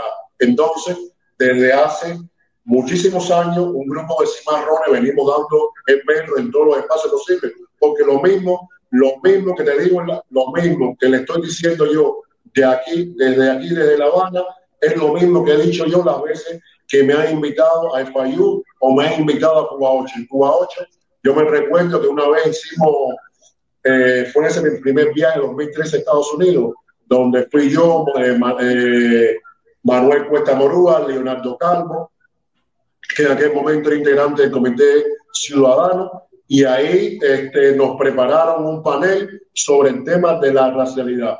Y no, no, se puede no se puede imaginar para nosotros la experiencia de ese panel, porque tuvimos la oportunidad también en el, a la hora del debate de conversar también con muchos marielitos, con muchos marielitos, donde esos marielitos nos contaban ya de forma muy privada las experiencias que habían vivido con el racismo en Miami cuando ellos llegaron ahí, pero también el racismo también que habían sufrido en Cuba, porque en Cuba fueron expulsados tras, la, tras el evento de Mariel, tras el evento de Mariel. Es decir, para nosotros fue una, la, historia, la, historia, la historia nuestra, si tú la pones, a veces uno no, no entra en esa profundidad y, y uno lo, lo, pasa por alto porque uno no se va a detener en esas cosas. Pero si eh, nos ponemos a detenernos en eso, como lo han hecho ustedes, y, ustedes quieren hacer un cambio, y qué bueno, qué bueno que, se esté empezando a hablar de esos temas en Cuba. Tú sabes, yo lo he vivido, yo lo he vivido un millón de veces. Mira, eh, aquí, aquí es complicado. El, negro, el negro aquí, si no tiene bala, como decimos bucalmente, esa, esa frase que trajimos importada de Cuba, porque aquí no se usaba, si aquí tú no tienes bala y, te gusta lo, lo piolo, como decimos, como se dice bucalmente, estás jodido. Usted no le toca aquí ni para nada. En, en, Cuba pasa igual también. En Cuba pasa igual, tú sabes. Y, y yo, y, yo veo, mira, y yo veo muchos artistas, ¿no? Todos los artistas morenos, todos, porque todos los reggaetoneros, todos son morenos, la mayoría de yo los veo con unas blancas, yo digo, ¿y esta gente de qué me están hablando? Si esta gente lo que son, son comedores de blanca, ¿no? Y, y no, y no pasa mucho. Esa, y no pasa esa, mucho en el mundo americano. En el mundo americano los hay también, los hay también, pero muchas de las figuras norteamericanas de alto calibre, la gran mayoría está cansada con negros. Podrán tener sus aventuras, podrán tener su locura con Blanquita y eso por ahí, pero sus esposas, sus esposas, las madres de sus hijos, son negras busca LeBron James, busca William Smith, busca eh, Michael Jordan, busca toda esa gente por ir para allá. Su, su, su, sus esposas son negras porque ellos sí tienen con que el negro es negro y, los, y, entre los negros se defienden y todas esas cosas, ¿me entiendes? Hay algunos que no, que tú sabes. Y eso, y eso, y eso, y ese nivel de empoderamiento y ese nivel de conciencia de lo negro es lo que nos falta a muchos cubanos, porque por ejemplo, lo vemos dentro de Cuba, lo vemos en los reggaetoneros y lo vemos también en los salseros, la, la, la, llamada timba, la llamada timba cubana.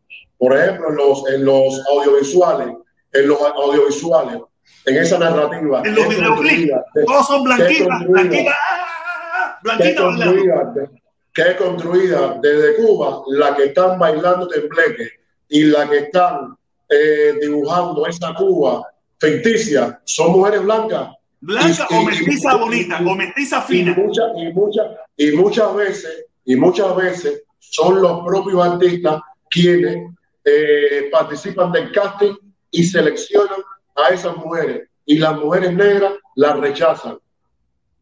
No, mira, aquí, aquí, hubo, aquí hubo un drama terrible con eso mismo, ¿no? Porque las mujeres negras americanas, aunque aquí el cine negro tiene su cine negro, el cine de Hollywood esas cosas, ¿no? Pero, ¿qué pasaba? Que cada vez que buscaban a una, necesitaban a una artista que sea negra, buscaban a una negra clara y de pelito.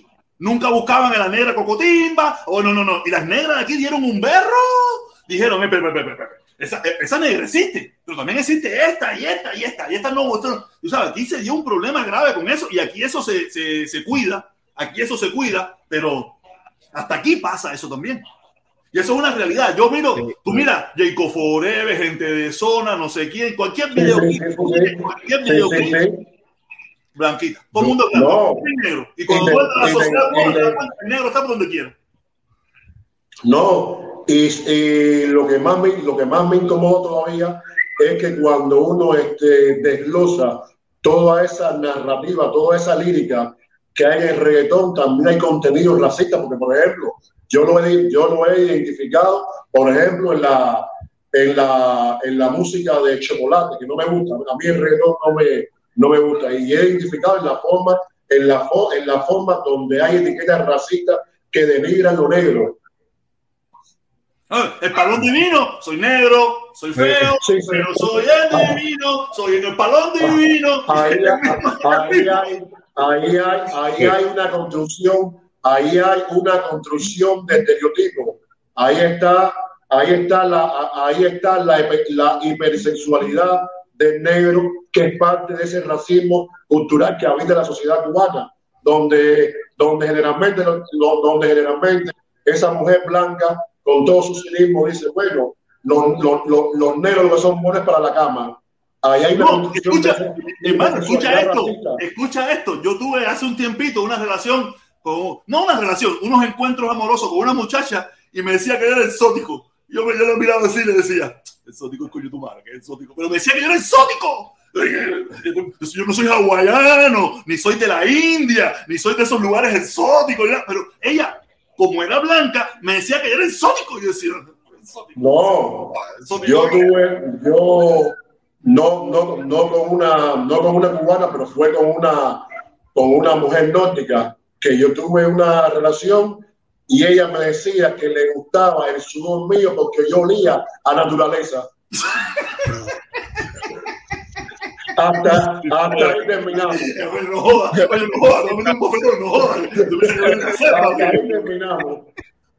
Pues, a ver, yo quería hacer, ya eh, yendo por una pregunta más seria, el 15 de noviembre, que la organización suya, ¿qué, qué piensa, qué, qué piensa del 15 de noviembre, de las propuestas que está haciendo Archipiélago, si pertenecen a Archipiélago, si colaboran con Archipiélago, porque no necesariamente, o sea, porque pertenecer es como que forma parte de Archipiélago, si colabora con Archipiélago, si qué piensan de la manifestación que, que, que, se va a realizar, que tengo entendido que independientemente de que el gobierno no haya la, la, haya ilegalizado, de todas formas se va a realizar el 15 de noviembre.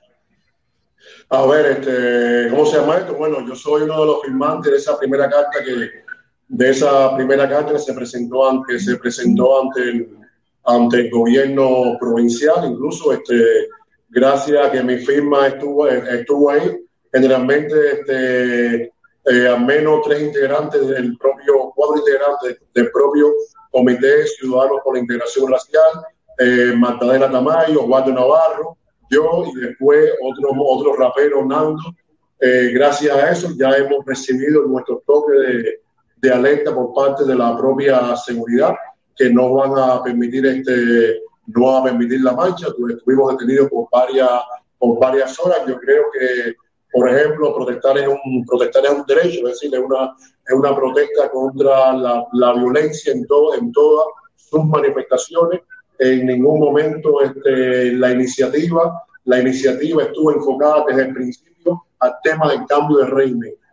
Eh, hace falta un cambio radical en Cuba, pero la, la, la, iniciativa inicial no fue enfocada en ese, en ese, en ese sentido. Entonces, yo este, al igual que algunos de mis compañeros, formamos parte de una, de una plataforma política más, más, más ampliada, que es el Consejo por la Transición Democrática de Cuba, donde hay este donde hay, una donde hay toda una ecología de la sociedad civil y política. Lo mismo hay personas que, que apuestan por la socialdemocracia, hay otros que están en el centro, hay, hay otros que están ubicados hacia la derecha, pero es todo un mosaico de esa diversidad política que hay en Cuba. Pienso que, que por ejemplo, este, una de las cosas eh, por, la cual, por la cual hemos decidido salir a protestar el 15 de noviembre es por la cantidad de personas, de, de personas que aún continúan detenidas en Cuba sin siquiera tener un proceso judicial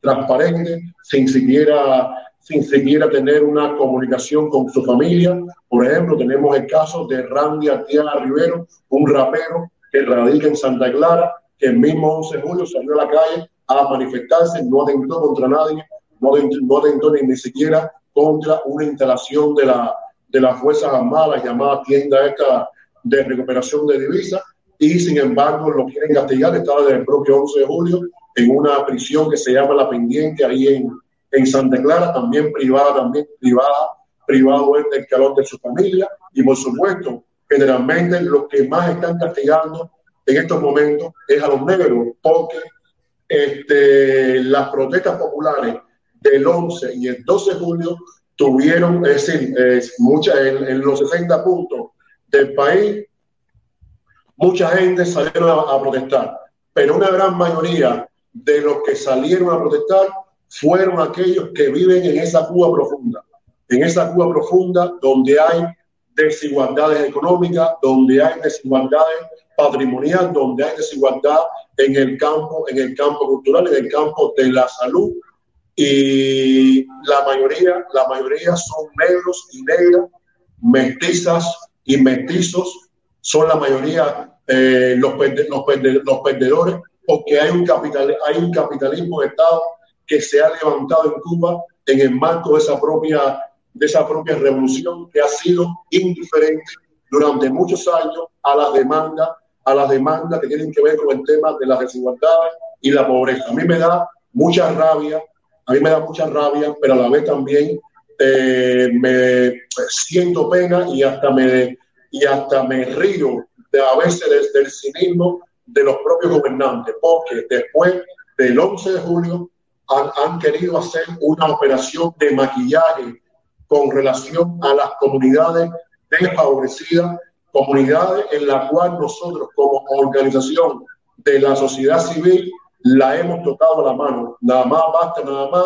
irse para San Miguel del Padrón o irse para Marianao, para la isla, para la isla de Poco, irse para Indaya, irse para el Cuncuní, irse para los Mangos, irse para cada uno de esos barrios desfavorecidos, donde la mayoría de la población es negra, inmigrante, para ver las condiciones en las cuales viven, donde hay un grupo de especialistas dentro de Cuba que están en las instituciones que desde hace muchísimos años han hecho el diagnóstico de esas comunidades, le han puesto al Estado los problemas que han, que, que, han, que han visto en esas comunidades y el Estado ha sido indiferente. Entonces, como el 11 de julio los cimarrones salieron para la calle a reclamar, o los, los cimarrones no estaban solo reclamando este, comida y, atención sanitaria, ¿no? los cimarrones estaban reclamando dignidad en el hábitat, dignidad en el hábitat, dignidad para sus comunidades. Los cimarrones estaban demandando problemas que, que se habían acumulado en la sociedad cubana durante muchísimos años, porque mientras mientras el grupo corporativo CAESA estaba reanimando, reanimando la construcción de hoteles de lujo, de marina, de, de marina, de campos de golf, los afrodescendientes han continuado viviendo la caliente, el día a día, el día a día, donde incluso con la, con la apertura de la tienda en monedas libremente convertibles, por supuesto, la reconfiguración de la desigualdad y la pobreza se profundiza aún más. Incluso cuando a raíz de lo del, más allá de lo de, después de lo del 11 de julio, el Estado continuó abriendo, dando la apertura a más tiendas en moneda libremente convertible. Entonces, realmente hay muchísimo, hay muchísima incomodidad en la ciudadanía, incluso en esos revolucionarios que dice en esos revolucionarios que Miguel Díaz Canel se les son confundidos, que no están confundidos, están, están también sobre la pista, porque aquí todo esto, todo esto lo está dirigiendo una pequeña élite, una, élite militar. Dale, Felipe, ¿tú querías hacer una pregunta? Felipe se ¿Tú quieres hacer una pregunta, Felipe? Una pregunta. Sí, una, yo quería hacer una pregunta. No, no sé si estoy frisado. Se te escucha, se te escucha. ¿Me se escucha? Te escucha, dale. Parece que... Ok, sí, sí. Ok, ya creo que ya regresé ya. Eh, el, o sea, la, eh, las, las premisas que, o sea, lo que le planteó el gobierno a, a, eh, a ustedes, a las personas de, que piensan salir el 15 de noviembre, fue de que el derecho de, eh, el derecho de, de, uno termina donde, eh, donde empezaba el derecho de los demás, de que ellos no, no, iban, o sea, ellos ilegalizaban la marcha porque la marcha pretendía perturbar eh, la tranquilidad ciudadana. plantearon también como otro punto de que plantearon el otro punto de que era una marcha que buscaba un cambio de régimen y, y, el otro punto que plantearon, que plantearon es una marcha que pretende ser violenta. Más o menos esos son tres de los, tres de los argumentos que plantea el gobierno cubano para ilegalizar la marcha del 15.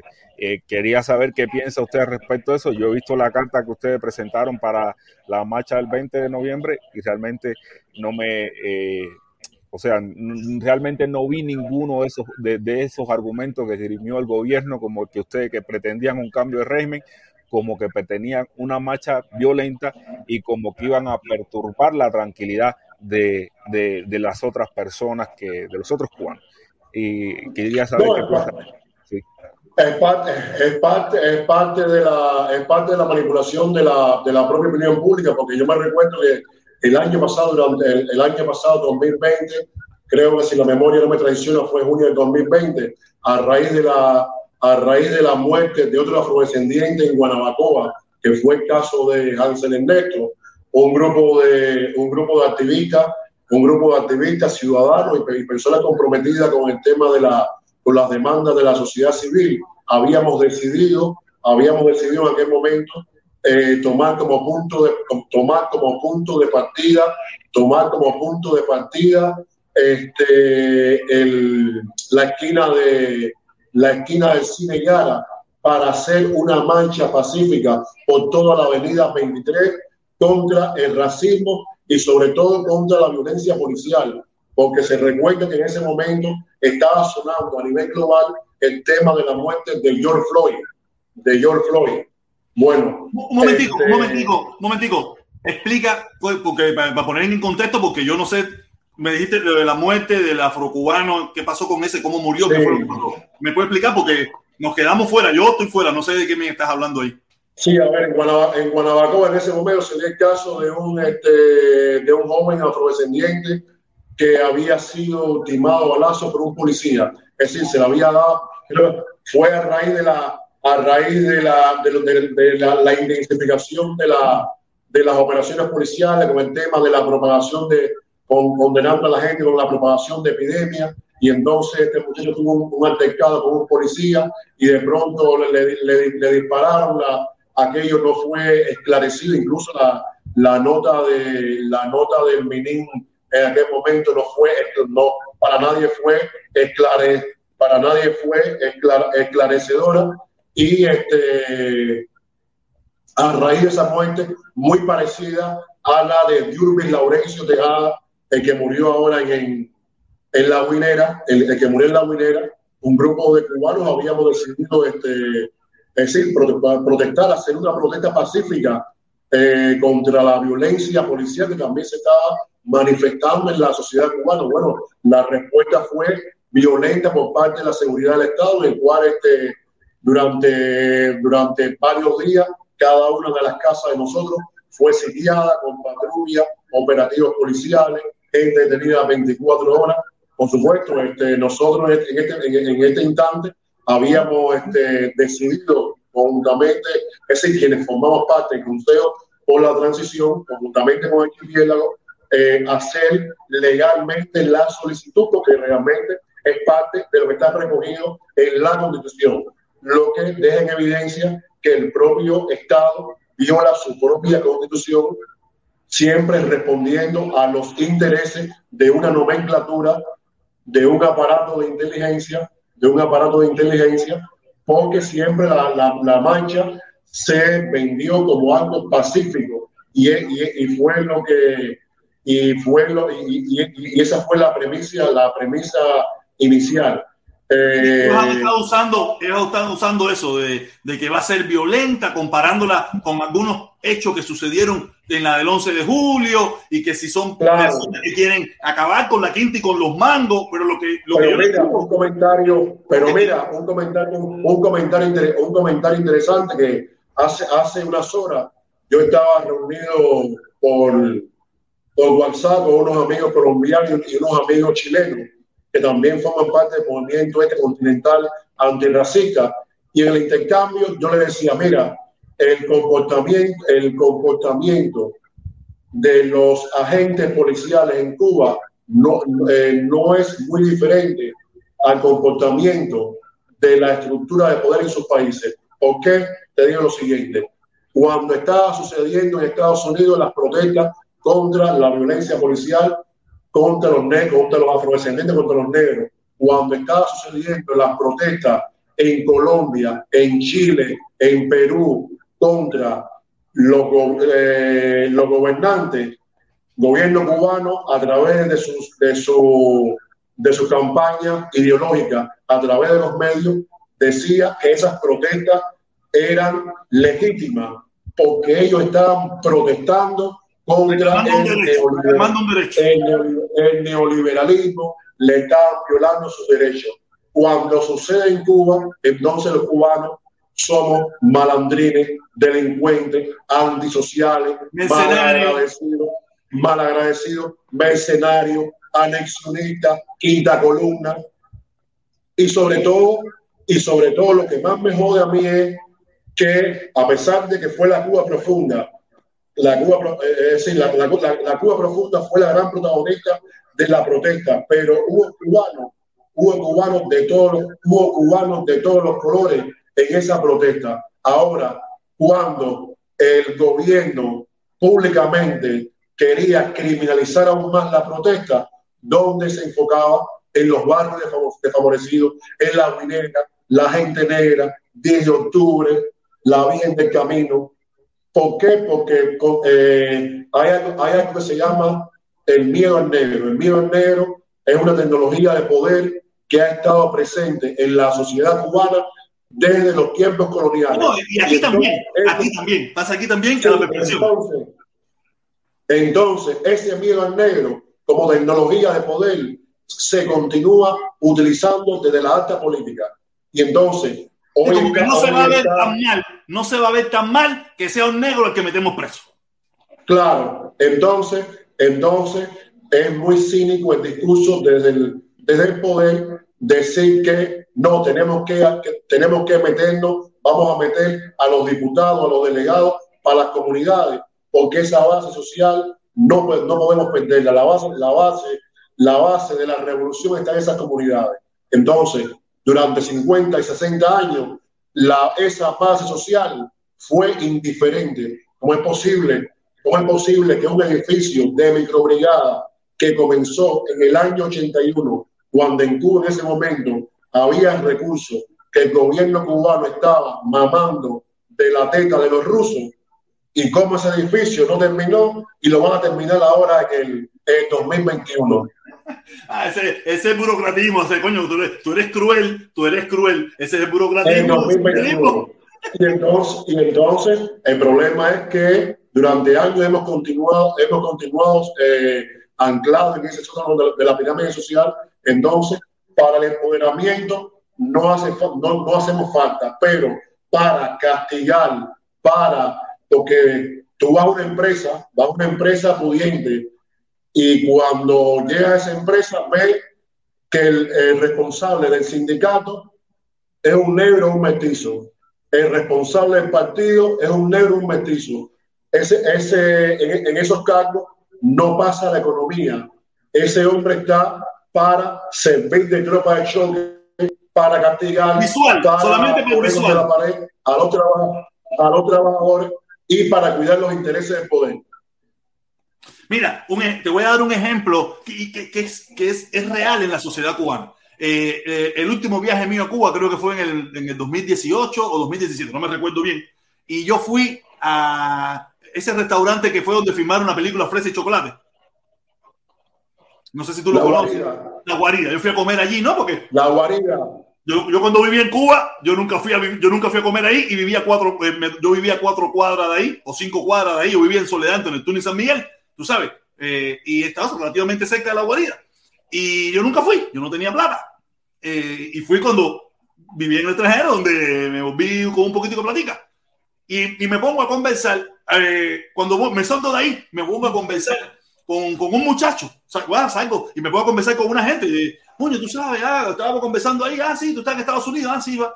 Ah, ¿y a dónde fuiste a comer? Nuño, vengo a comer ahí de, de la guarida. Ah, y ahí empezamos a conversar y él era mestizo. Dice, tú no sabes que yo nunca he podido, yo he aplicado para trabajar allí y nunca he podido trabajar allí porque ahí nada más permiten blanco para trabajar. Y yo, sí. Dice, sí. Dice, ahí si tú no eres blanco, tú no trabajas. Y tiene que ser blanco y bonito. No puede ser blanco feo. Tiene que ser blanco y bonito. Y yo, sí. Y yo, sí. Y él es mestizo, él era pero, en, en,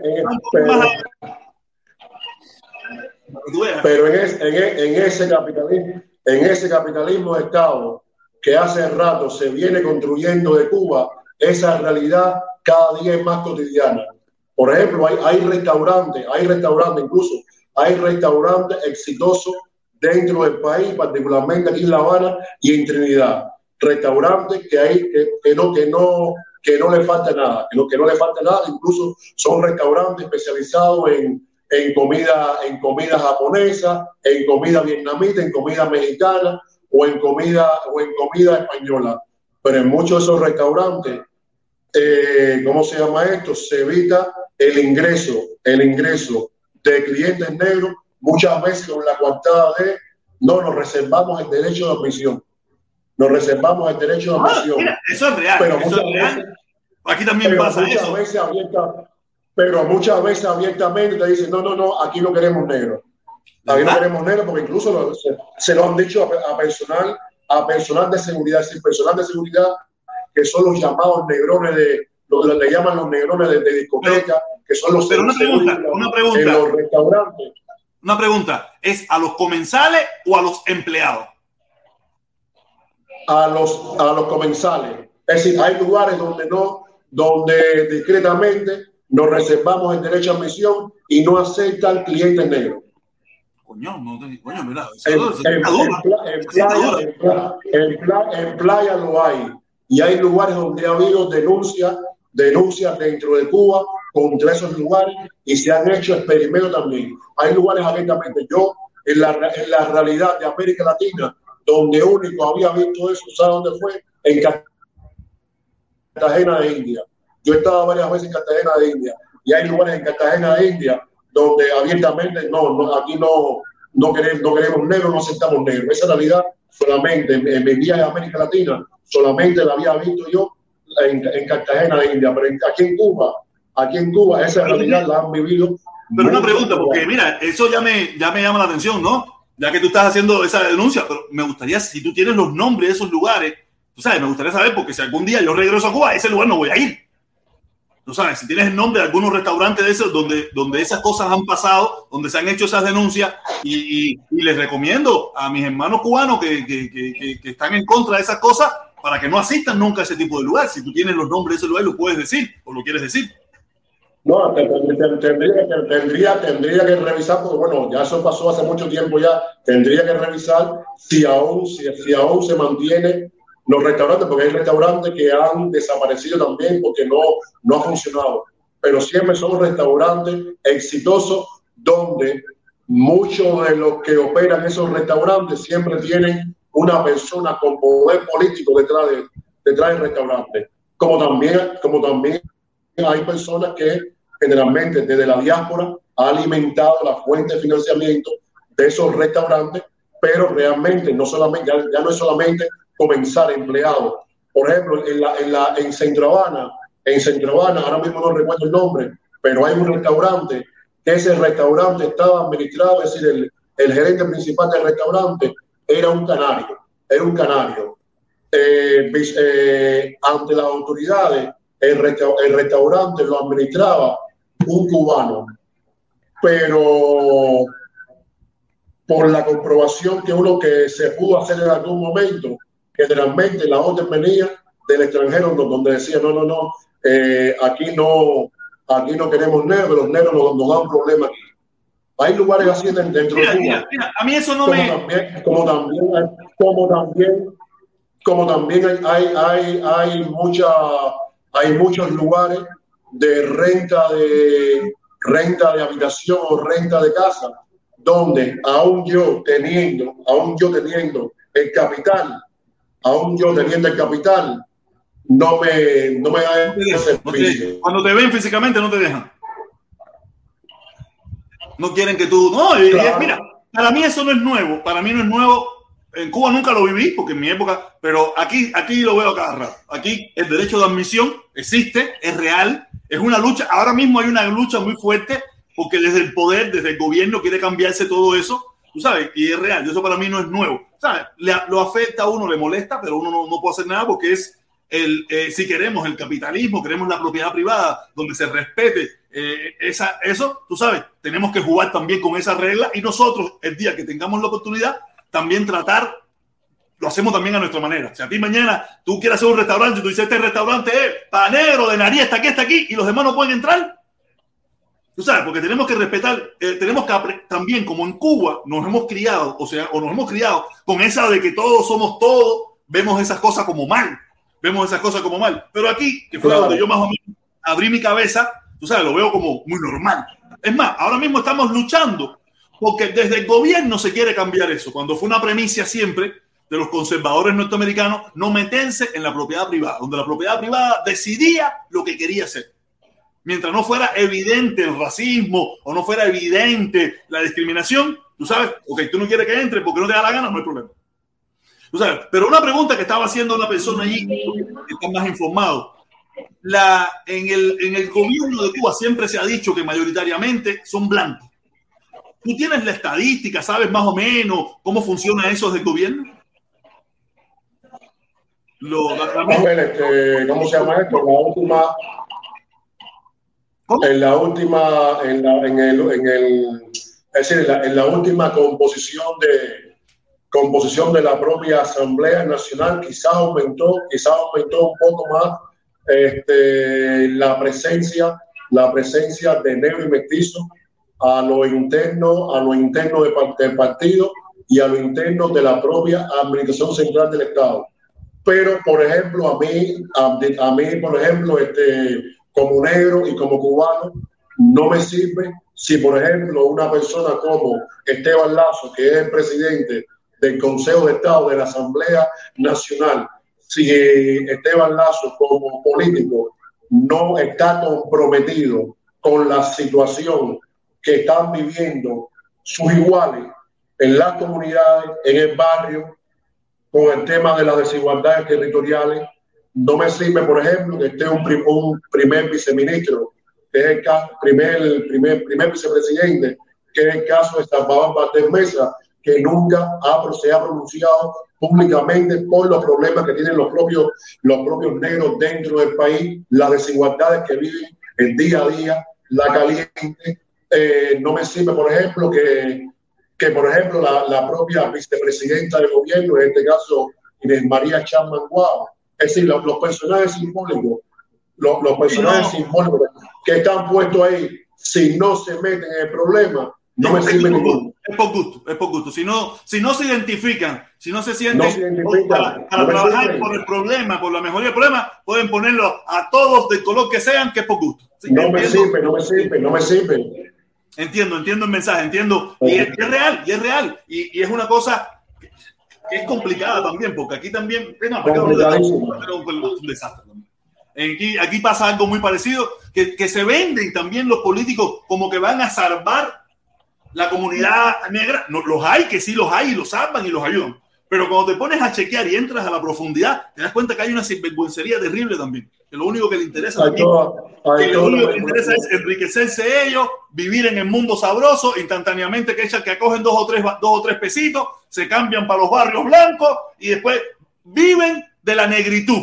Nosotros los negros tenemos que apoyar a nosotros los negros, pero ya él se mudó para Coconogró o para o para Coraqueibo, donde viven los blanquitos. Y tú sabes, y vienen a más barrios los negros el día de la, de la iglesia. aquí también es, terrible. Eso es un problema que yo no sé cómo a solucionarlo. Hay, hay, un, hay un, ah, eso, eso mismo, ya lo dijiste, ya hay, hay todo un mercado de la negritud.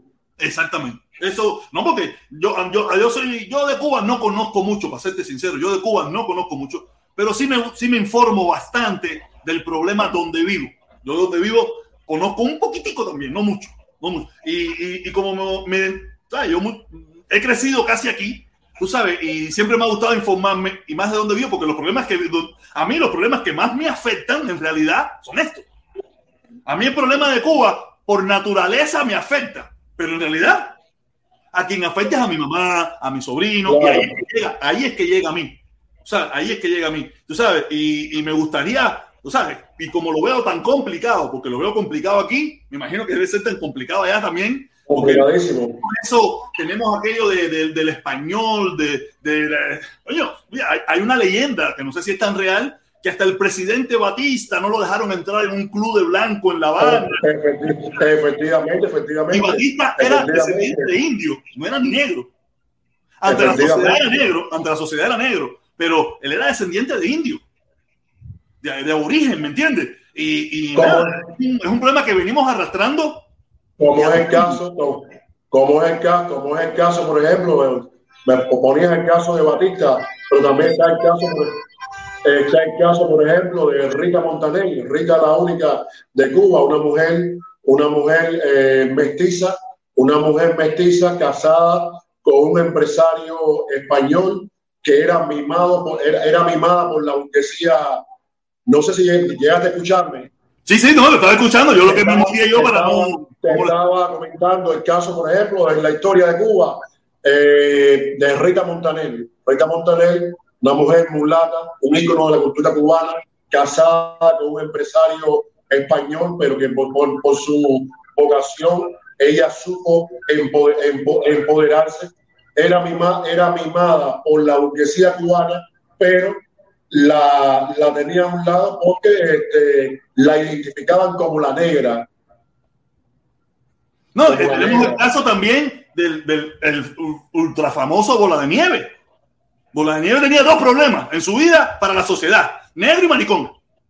Así mismo, ¿eh? y, él mismo, y él mismo dijo, espérate, yo tengo que solucionar este problema, Bola de Nieve, ya me jodí, para carajo, vamos a jugarle, vamos a jugarle. Y era, o sea, la, la sociedad cubana es muy compleja y de verdad, mira, tienen una lucha cuando, cuando, triunfa la, la, llamada revolución, una de las primeras cosas que hicieron fueron, fue el, gobierno revolucionario fue desaparecer las sociedades de negro y de mestizo.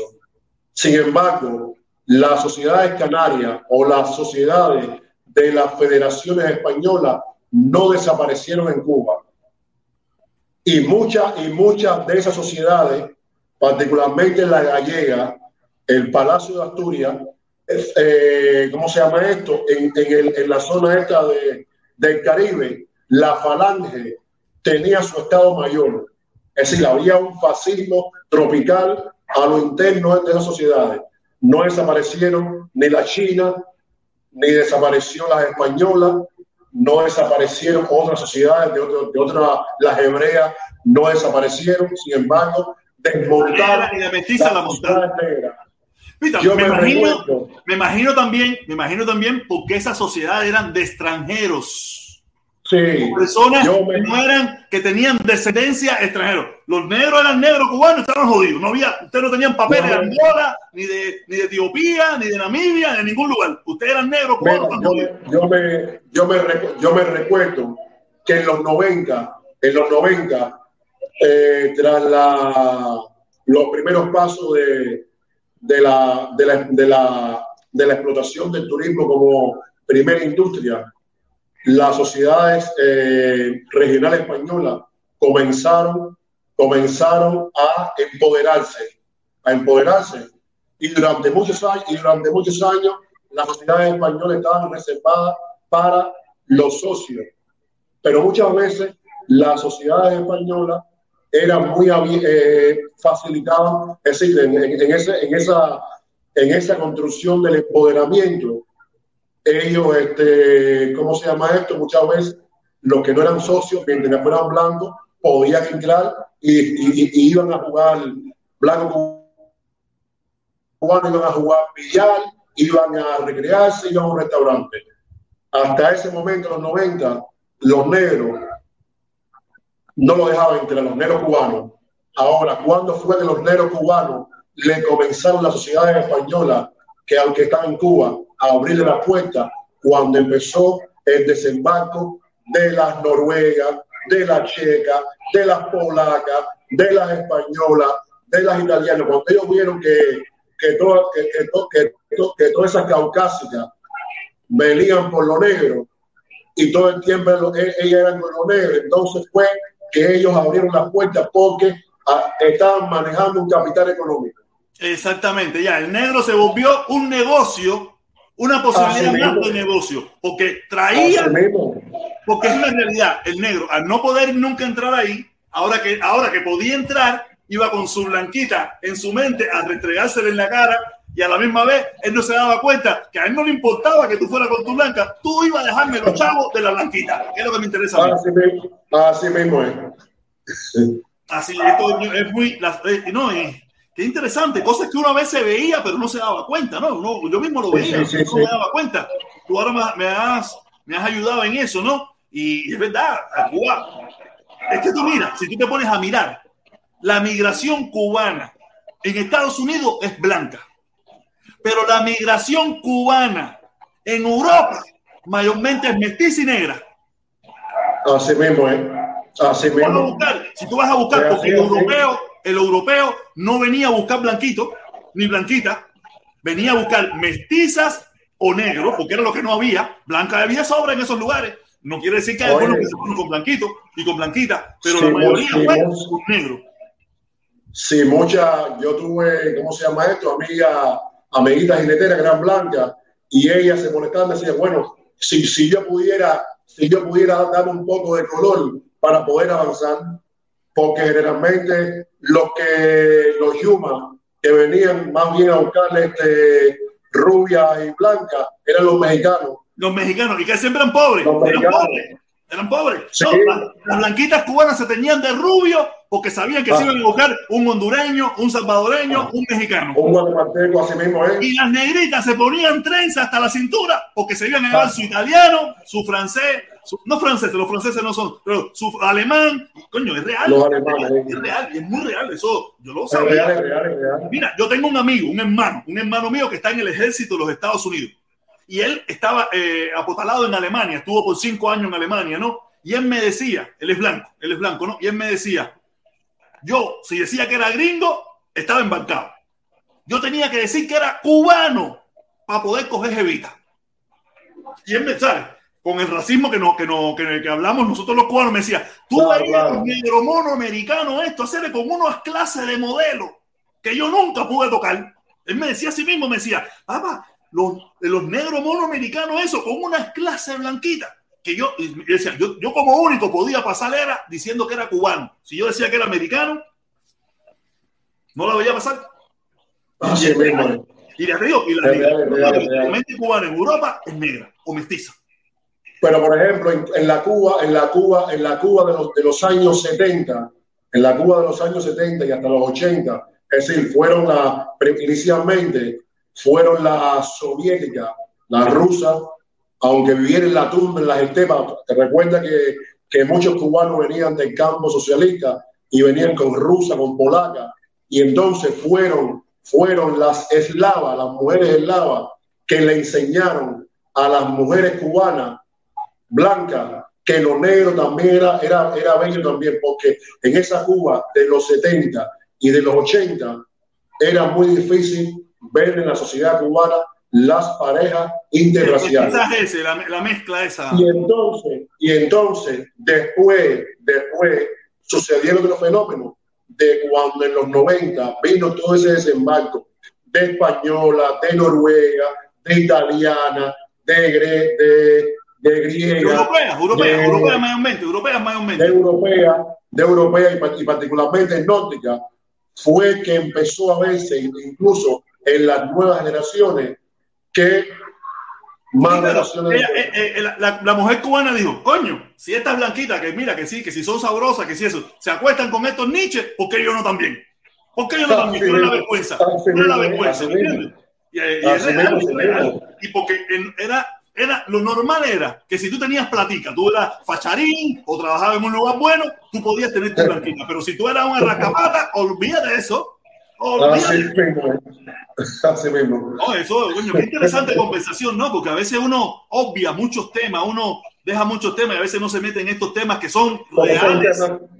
porque son temas porque hay temas, son temas que hay que conversarlos y están ahí, están ahí, y físicamente lo estamos, lo estamos tocando. no, lo pasamos por arriba, lo pasamos por arriba, no lo entramos en profundidad.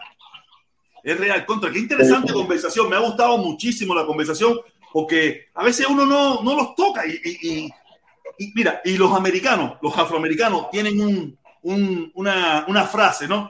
Que ellos dicen, si tú no eres negro, tú no sabes lo que es vivir como negro. Porque hay mucha gente que se cree, porque son blanquitos y esas cosas, que conocen, que conocen la verdadera vida de un negro. Y te estoy hablando del negro americano o del negro cubano.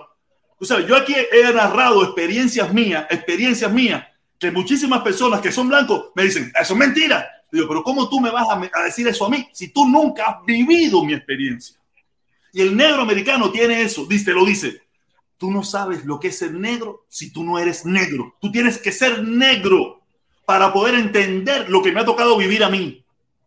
No, pero además, no, bueno, ese es, un, ese, es un, ese es un conflicto que tenemos nosotros los negros cubanos con los negros afroamericanos porque en muchas, eh, en, muchas discusiones que he tenido yo en Estados Unidos y aquí mismo en La Habana, hemos tenido, eh, decir, más allá, más allá de la política, determinados encuentros, es decir, determinadas posiciones en los cuales este, generalmente el, el, negro afroamericano no nos identifica a nosotros como suficientemente negro. O, por ejemplo, no entiende, muchas veces no entiende el mensaje de nosotros de, en cuanto a la integración.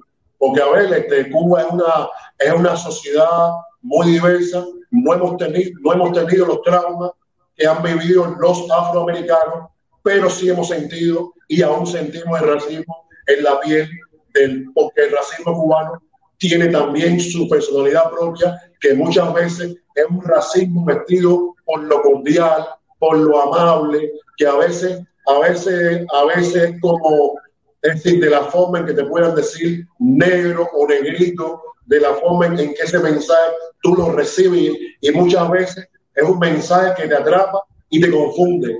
Y entonces, eso realmente son cosas que a veces no entienden los propios afroamericanos y, a veces, y, por, ejemplo, nosotros estamos en el Caribe y nosotros los, cubanos eh, nos cuesta mucho identificarnos como caribeños.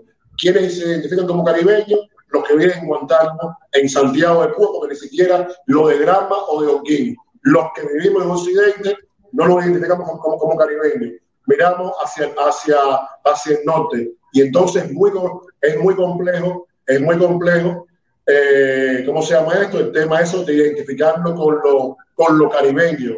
Y muchas veces no, no lo, no lo toca, acá en la, en la, parte occidental no lo tocamos a flor de piel, es decir, entendemos a los caribeños como nosotros, los haitianos, los jamaicanos. Los puertorriqueños, los jamaiquinos. Mira, ahora tú hablaba algo, hablaba algo que, que a veces, en primer lugar, los cubanos que vivimos en Miami somos racistas, blancos, negros y mestizos cubanos con los negros afroamericanos. Los negros, aquí nosotros no nos mezclamos, aquí no nos mezclamos. Yo lo he visto, yo lo he visto. Aquí no nos mezclamos, eso es los negros para allá y los, cubanos para acá, del color que sea. Yo lo he visto. No, pero eh, pasa algo, porque el negro afroamericano se identifica, el, te hablo el liderazgo ese negro, ¿no? Ese liderazgo negro se identifica con el sistema revolucionario. Claro. No se identifica con el negro de a pie, se identifica con el negro, con, con, con la revolución, porque en su momento Fidel y esos líderes de aquel entonces se identificó con el problema racial norteamericano, que es una cosa que a veces la gente no entiende. La gente no entiende eso porque no, no, no, no se meten dentro de la cultura negra, aunque yo no me meto, pero la veo. El, el, el, Fidel se identificó con esa problemática, con la problemática racial norteamericana y se mezcló y por eso el negro americano, el de ese, ese negro activista, ese negro de liderazgo mayoritariamente, se identifica con la revolución, no con la problemática cubana, ni de los disidentes, ni los opositores, ni con la problemática. ni siquiera, con el, ni siquiera, ni siquiera. Es que se identifica. Claro, claro, porque, porque a ver, este, ¿cómo se llama esto? Durante, durante muchos años, este, la, ese liderazgo político que, que hay en Estados Unidos desde, la, desde lo afroamericano, ha visto, eh, es decir, en, ese romanticismo, ha visto al gobierno cubano o a la política del gobierno cubano que contribuyó a descolonizar África y particularmente países como Angola y desmantelar el apartheid. Pero yo me, yo me recuerdo, incluso tuve la oportunidad de conocer, este, ese, en, en los 90, yo tuve la oportunidad de conocer a muchos Rastafari que también el movimiento Rastafari también ha sido, ha sido muy perseguido en, en Cuba, más allá, más allá de, la, de la cultura que, a, la, a la cual están asociados que, que, tiene que ver con el cannabis. Este, yo me recuerdo que yo conocí aquí en Cuba algunos panteras que en algún momento habían pasado por Cuba, que estaban huyendo de Estados Unidos. Y, por ejemplo, este, con el tiempo, muchos de ellos se dieron cuenta de que la sociedad cubana y la política cubana era muy racista y tuvieron que irse para otro destino. Por ejemplo, me recuerdo el caso del intelectual, hoy no se habla mucho, hoy no se habla mucho ese, del intelectual haitiano y periodista René de Petre, un intelectual de, alta, de alto calibre que había vivido varios exilios. Había, había huido de Duvalier, se había ido para la República Checa, de la República Checa vivió el racismo en la, en la antigua Checoslovaquia, vino para La Habana, fue fundador de Prensa Latina, vivió el racismo, vivió el racismo en la sociedad cubana, eh, hasta que él decidió irse para, decidió irse para, para París, y entonces con muchos intelectuales caribeños abanderados de la, de la revolución cubana y afroamericanos que, se han, que han buscado la manera de establecerse aquí, al final han tenido que irse de la isla porque se han dado cuenta que es una fantasía. Ha, vivido el racismo, el racismo en varias de sus formas. Por ejemplo, yo este en el, en el 2017, 2018, en par de veces estuve en Howard University en Washington y ahí este, en esa en esa escuela de, de derecho donde la, los estudiantes son este, afroamericanos Tuvimos conversaciones interesantes, muy, muchas veces acaloradas, porque realmente este, ellos, no, ellos, no veían, ellos no veían el racismo de la sociedad cubana. Entonces, yo tenía que llevarles imágenes, imágenes. Por ejemplo, una vez hago un ejercicio y llevo, una, llevo un catálogo de casi 50, 50 fotos. Y entonces yo pedía que alguien identificara de dónde, era la, de dónde eran las imágenes esas. Bueno, hay quien me decía que esas imágenes eran de Kinshasa, hay quien me, hay quien me señalaba que era en algún lugar de Namibia, que ellos se, se imaginaron, es decir, nadie identificó que el lugar era Cuba. Y yo le digo, bueno, mira, muy fácil, este lugar es la comunidad Los Mangos en San Miguel del Padrón.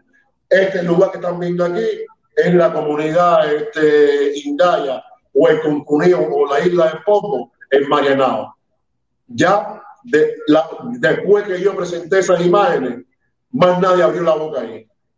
Sí, claro, que estábamos viviendo los mismos problemas que cualquier parte. Son realidades que desconocen, porque cuando ha venido Danny Glover a Cuba, o cuando han venido toda esa, toda esa delegación de, de Black Lives Matter, eso y lo otro, lo que han hecho es manipular, porque incluso muchas veces muchas veces buscan la manera de que ellos no tengan contacto con nosotros.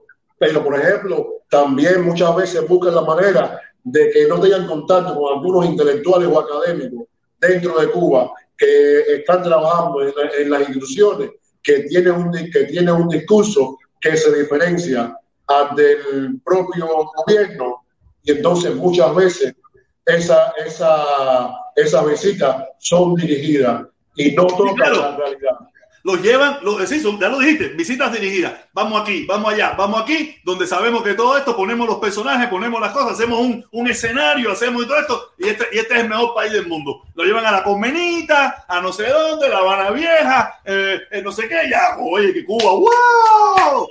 Se, se llevan una visión de Cuba que no es real que es como igual cuando pasas a muchos lugares que te llevas la visión del país, pero no es la real porque tú no te identificas, no entras, no vas a los lugares donde tú dices, wow, esto está en candela. Mira, ahora mismo, ahora mismo, hace par de días, en la televisión cubana, 11 años después, 11 años después de estrenado el documental en un festival de cine, Canción de Barrio, Canción de Barrio, un documental de Alejandro Ramírez, que fue hecho a raíz de la famosa gira de símbolos por los barrios. Para mí es uno de los, de los documentales que se han hecho en Cuba más honestos porque recoge cómo vive la Cuba profunda. La Cuba. Yo lo vi, yo lo vi, yo lo vi, pero yo lo vi hace rato. Yo lo vi hace bueno, Bueno, a, a la televisión llegó 11 años después lo pusieron la semana que viene, pero lo pusieron a raíz, a raíz de la operación esta de maquillaje que está haciendo Díaz Canel en las comunidades.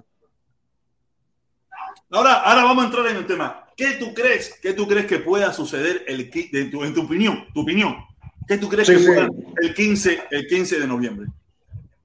El 15 de noviembre, lo, primero que, lo, bueno, o antes del 15 de noviembre, lo, primero que, que va a suceder es eh, por ejemplo, eh, reforzamiento de la vigilancia, eh, corte, de, corte de internet, eh, corte de internet. Cancelación de números telefónicos, me imagino.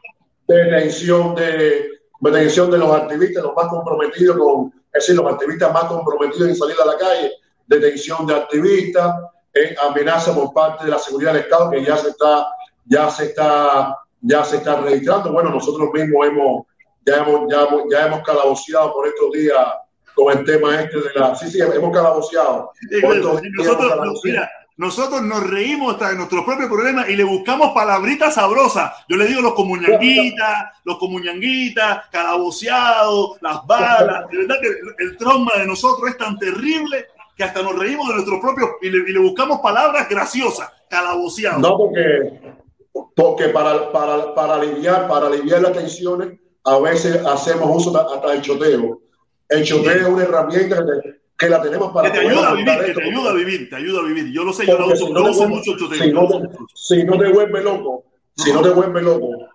Y entonces, ¿cómo se llama esto? Este, yo, te, pregunto, en la sociedad, la gente que tú conoces, la gente de barrio, como si está a la expectativa, está deseosa, se siente que, vas, que va a salir, aunque no estén los líderes. Eh, como tú esa yo sé que tú, vas a salir, pero aquí, aquí, no, aquí, aquí no se trata, aquí por ejemplo, no se trata de liderazgo desde la propia oposición política o del propio activismo de derechos humanos. Al final, al final, por ejemplo, la, la, las protestas populares que sucedieron durante el 11, el 12 de octubre, eh, disculpa, y el, 11 y el 12 de junio fueron espontáneas, donde eh, no tuvo el protagonismo, por ejemplo, la oposición política. Eso está, eso está demostrado.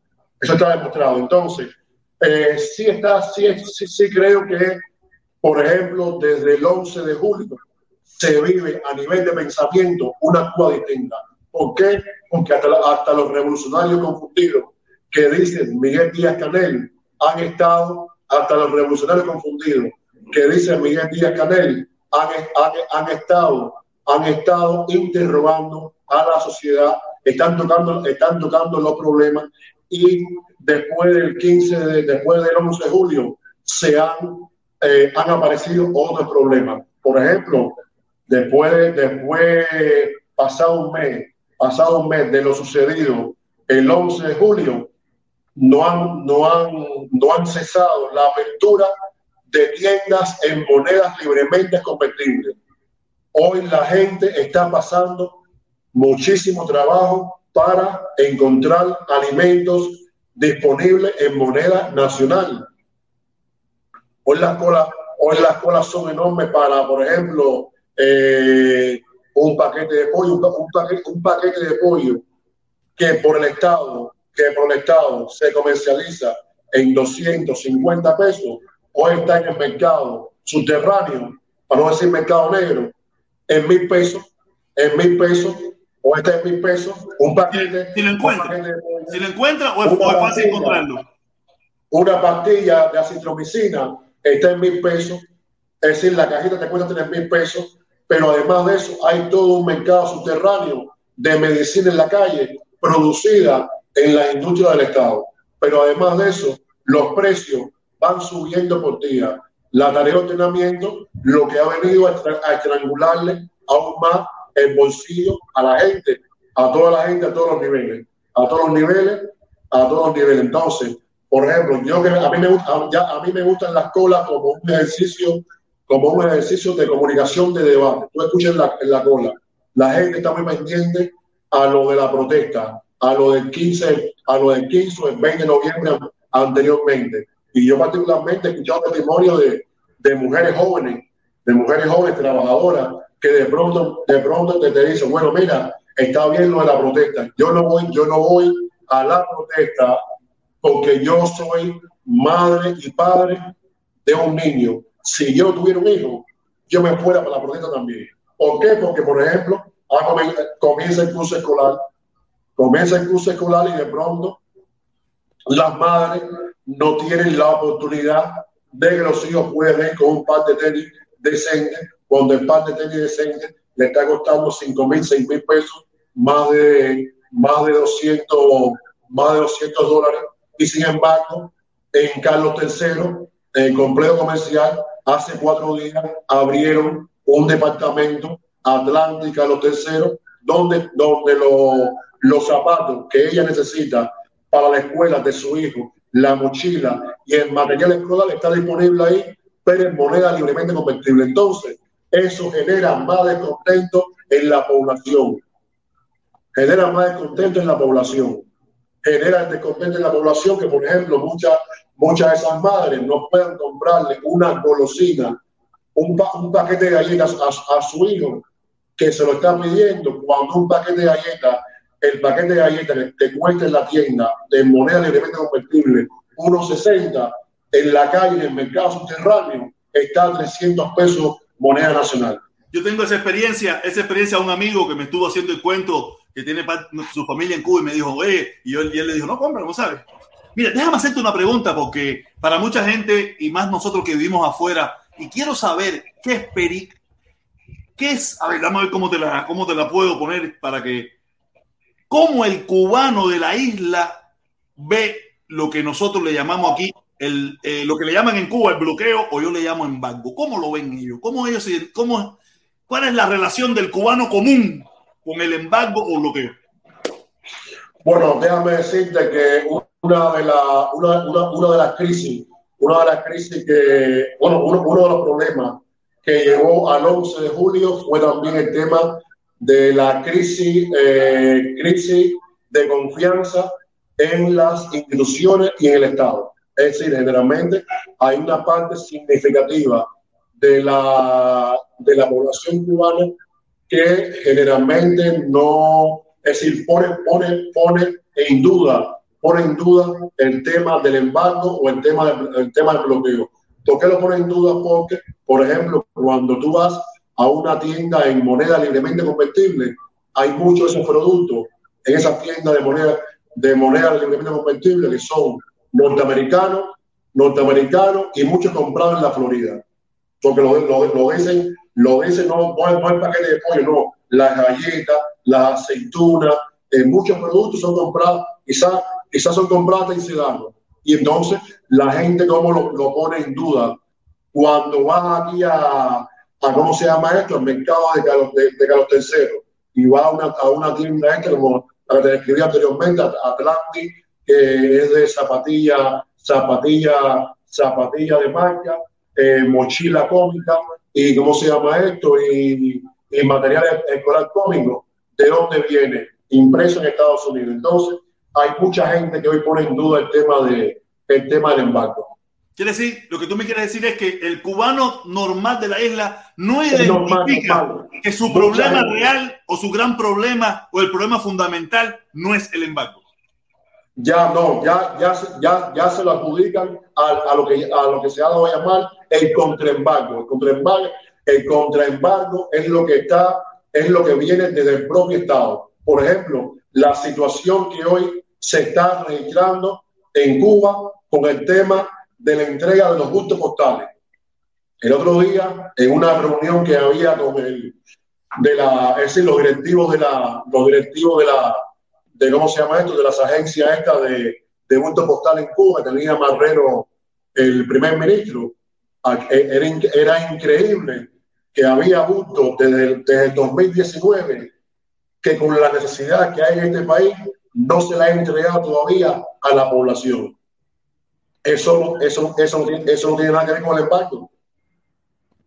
Eso no, no, tiene nada que ver con el embargo, como no tiene, que, no, tiene, no tiene que ver con el embargo, como por ejemplo, eh, donde yo vivo en Vedado y en Playa y en Nuevo Vedado y en muchos lugares que, que ¿cómo se llama esto? La condición, la, la, el, el, el, fondo, el, el fondo habitacional está en buenas condiciones. ¿Cómo es posible que haya eh, edificios o viviendas cerradas por más de 20 años y no se le entreguen a los necesitados. Eso no tiene nada que ver con el embargo. No, ah, mira, aquí hubo una persona que, eh, que, me escribió de Cuba una vez porque estábamos, eh, no sé si tú, no sé si tú conoces mi plataforma, yo, yo siempre, yo siempre, yo siempre he sido un crítico con el gobierno pero me, me, me, enfrasqué en una lucha en contra del embargo y se me juntaron una pila de gente loca ahí y de esa pila de cosas. Al final, a partir del 11 de julio, yo me encabroné y me cagué en la madre de toda esa gente y de Díaz Canel y toda esa gente, ¿saben? Se fueron para el carajo, se fueron para el carajo y me quedé yo y volví a recuperar mi posición que es una posición más de centro, una posición más crítica hacia el gobierno, una posición más crítica y ahora estoy, ya creo que me pasé, ¿no? Ya creo que, ya ahorita me, ahorita me dicen patrivida y eso, tú sabes, creo que estoy un poquito pasado, tengo que suavizar un poco, ¿no? Y, y, bueno, te iba a decir algo, se me fue lo de la mente, pero estaba hablando bobería. Y, ay, contra, ¿de qué estábamos hablando hoy? Estábamos... Yo te dije que esto iba a ser divertido. Aquí, aquí la echamos del embargo. Porque nosotros aquí, aquí afuera, aquí afuera, vemos como muy también vemos como muy fundamental para un grupo de personas, y más los como los como los como los como lo ven como fundamental, lo más fundamental como que el embargo. Y nosotros aquí afuera vemos como que el embargo es el gran problema. Y esa persona que me escribe me dice, el embargo en Cuba nosotros lo vemos como un problema más, no como el problema fundamental. Un problema más. El embargo es una mierda más que no, ya. no es el exclusivo. No como nosotros que a veces estamos cuestionando, no, que si no hablan del embargo, no, que si el embargo, no, que si el embargo, ¿qué embargo? Yo no me acuerdo cuando yo viví en Cuba hablando del embargo, jamás en mi vida hablé de Cuba del embargo. ¿Qué es lo que yo le digo a la gente? Yo no me acuerdo nunca. El embargo era algo que hablaba el gobierno, que yo no sé ni qué coño era eso. Yo vine a saber del embargo cuando llegué a Estados Unidos al cabo del tiempo. O sea, yo me imagino, yo me pongo en ese lugar de los jóvenes de Cuba de ahora mismo, que, que el embargo es como, ah, es una mierda más que habla el gobierno.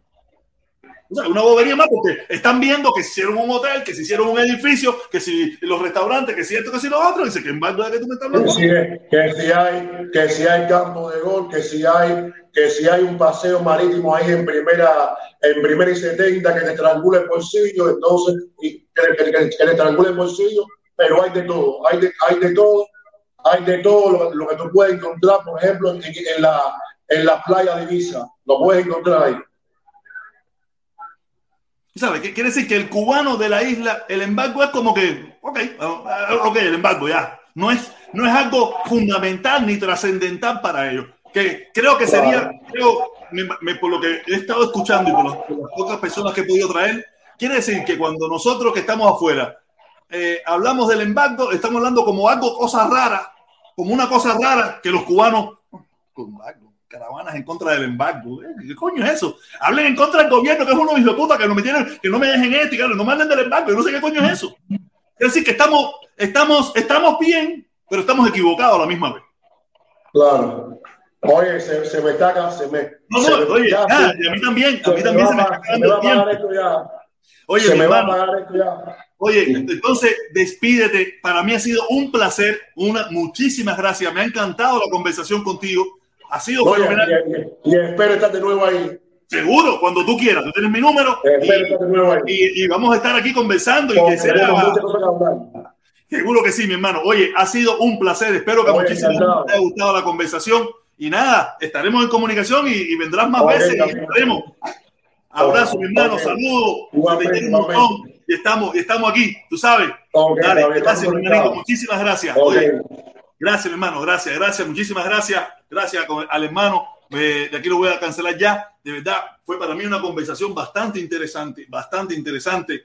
De temas que a veces no tocamos, no hablamos, no, no, no, no hicimos, ¿me entiendes? Y para mí, muy interesante. No sé para ustedes yo me imagino que a ustedes les hubiera gustado participar y comentar, pero mejor vamos a dejarlos hablar a ellos. Que ellos sean los que hablen, que ellos sean los que nos cuenten lo que están pasando.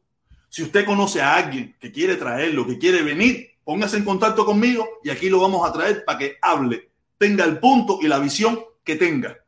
El punto y la visión que tenga. A mí me da igual. Me da igual que el problema es que hable y que nos cuente, que nos digan cuál es su visión.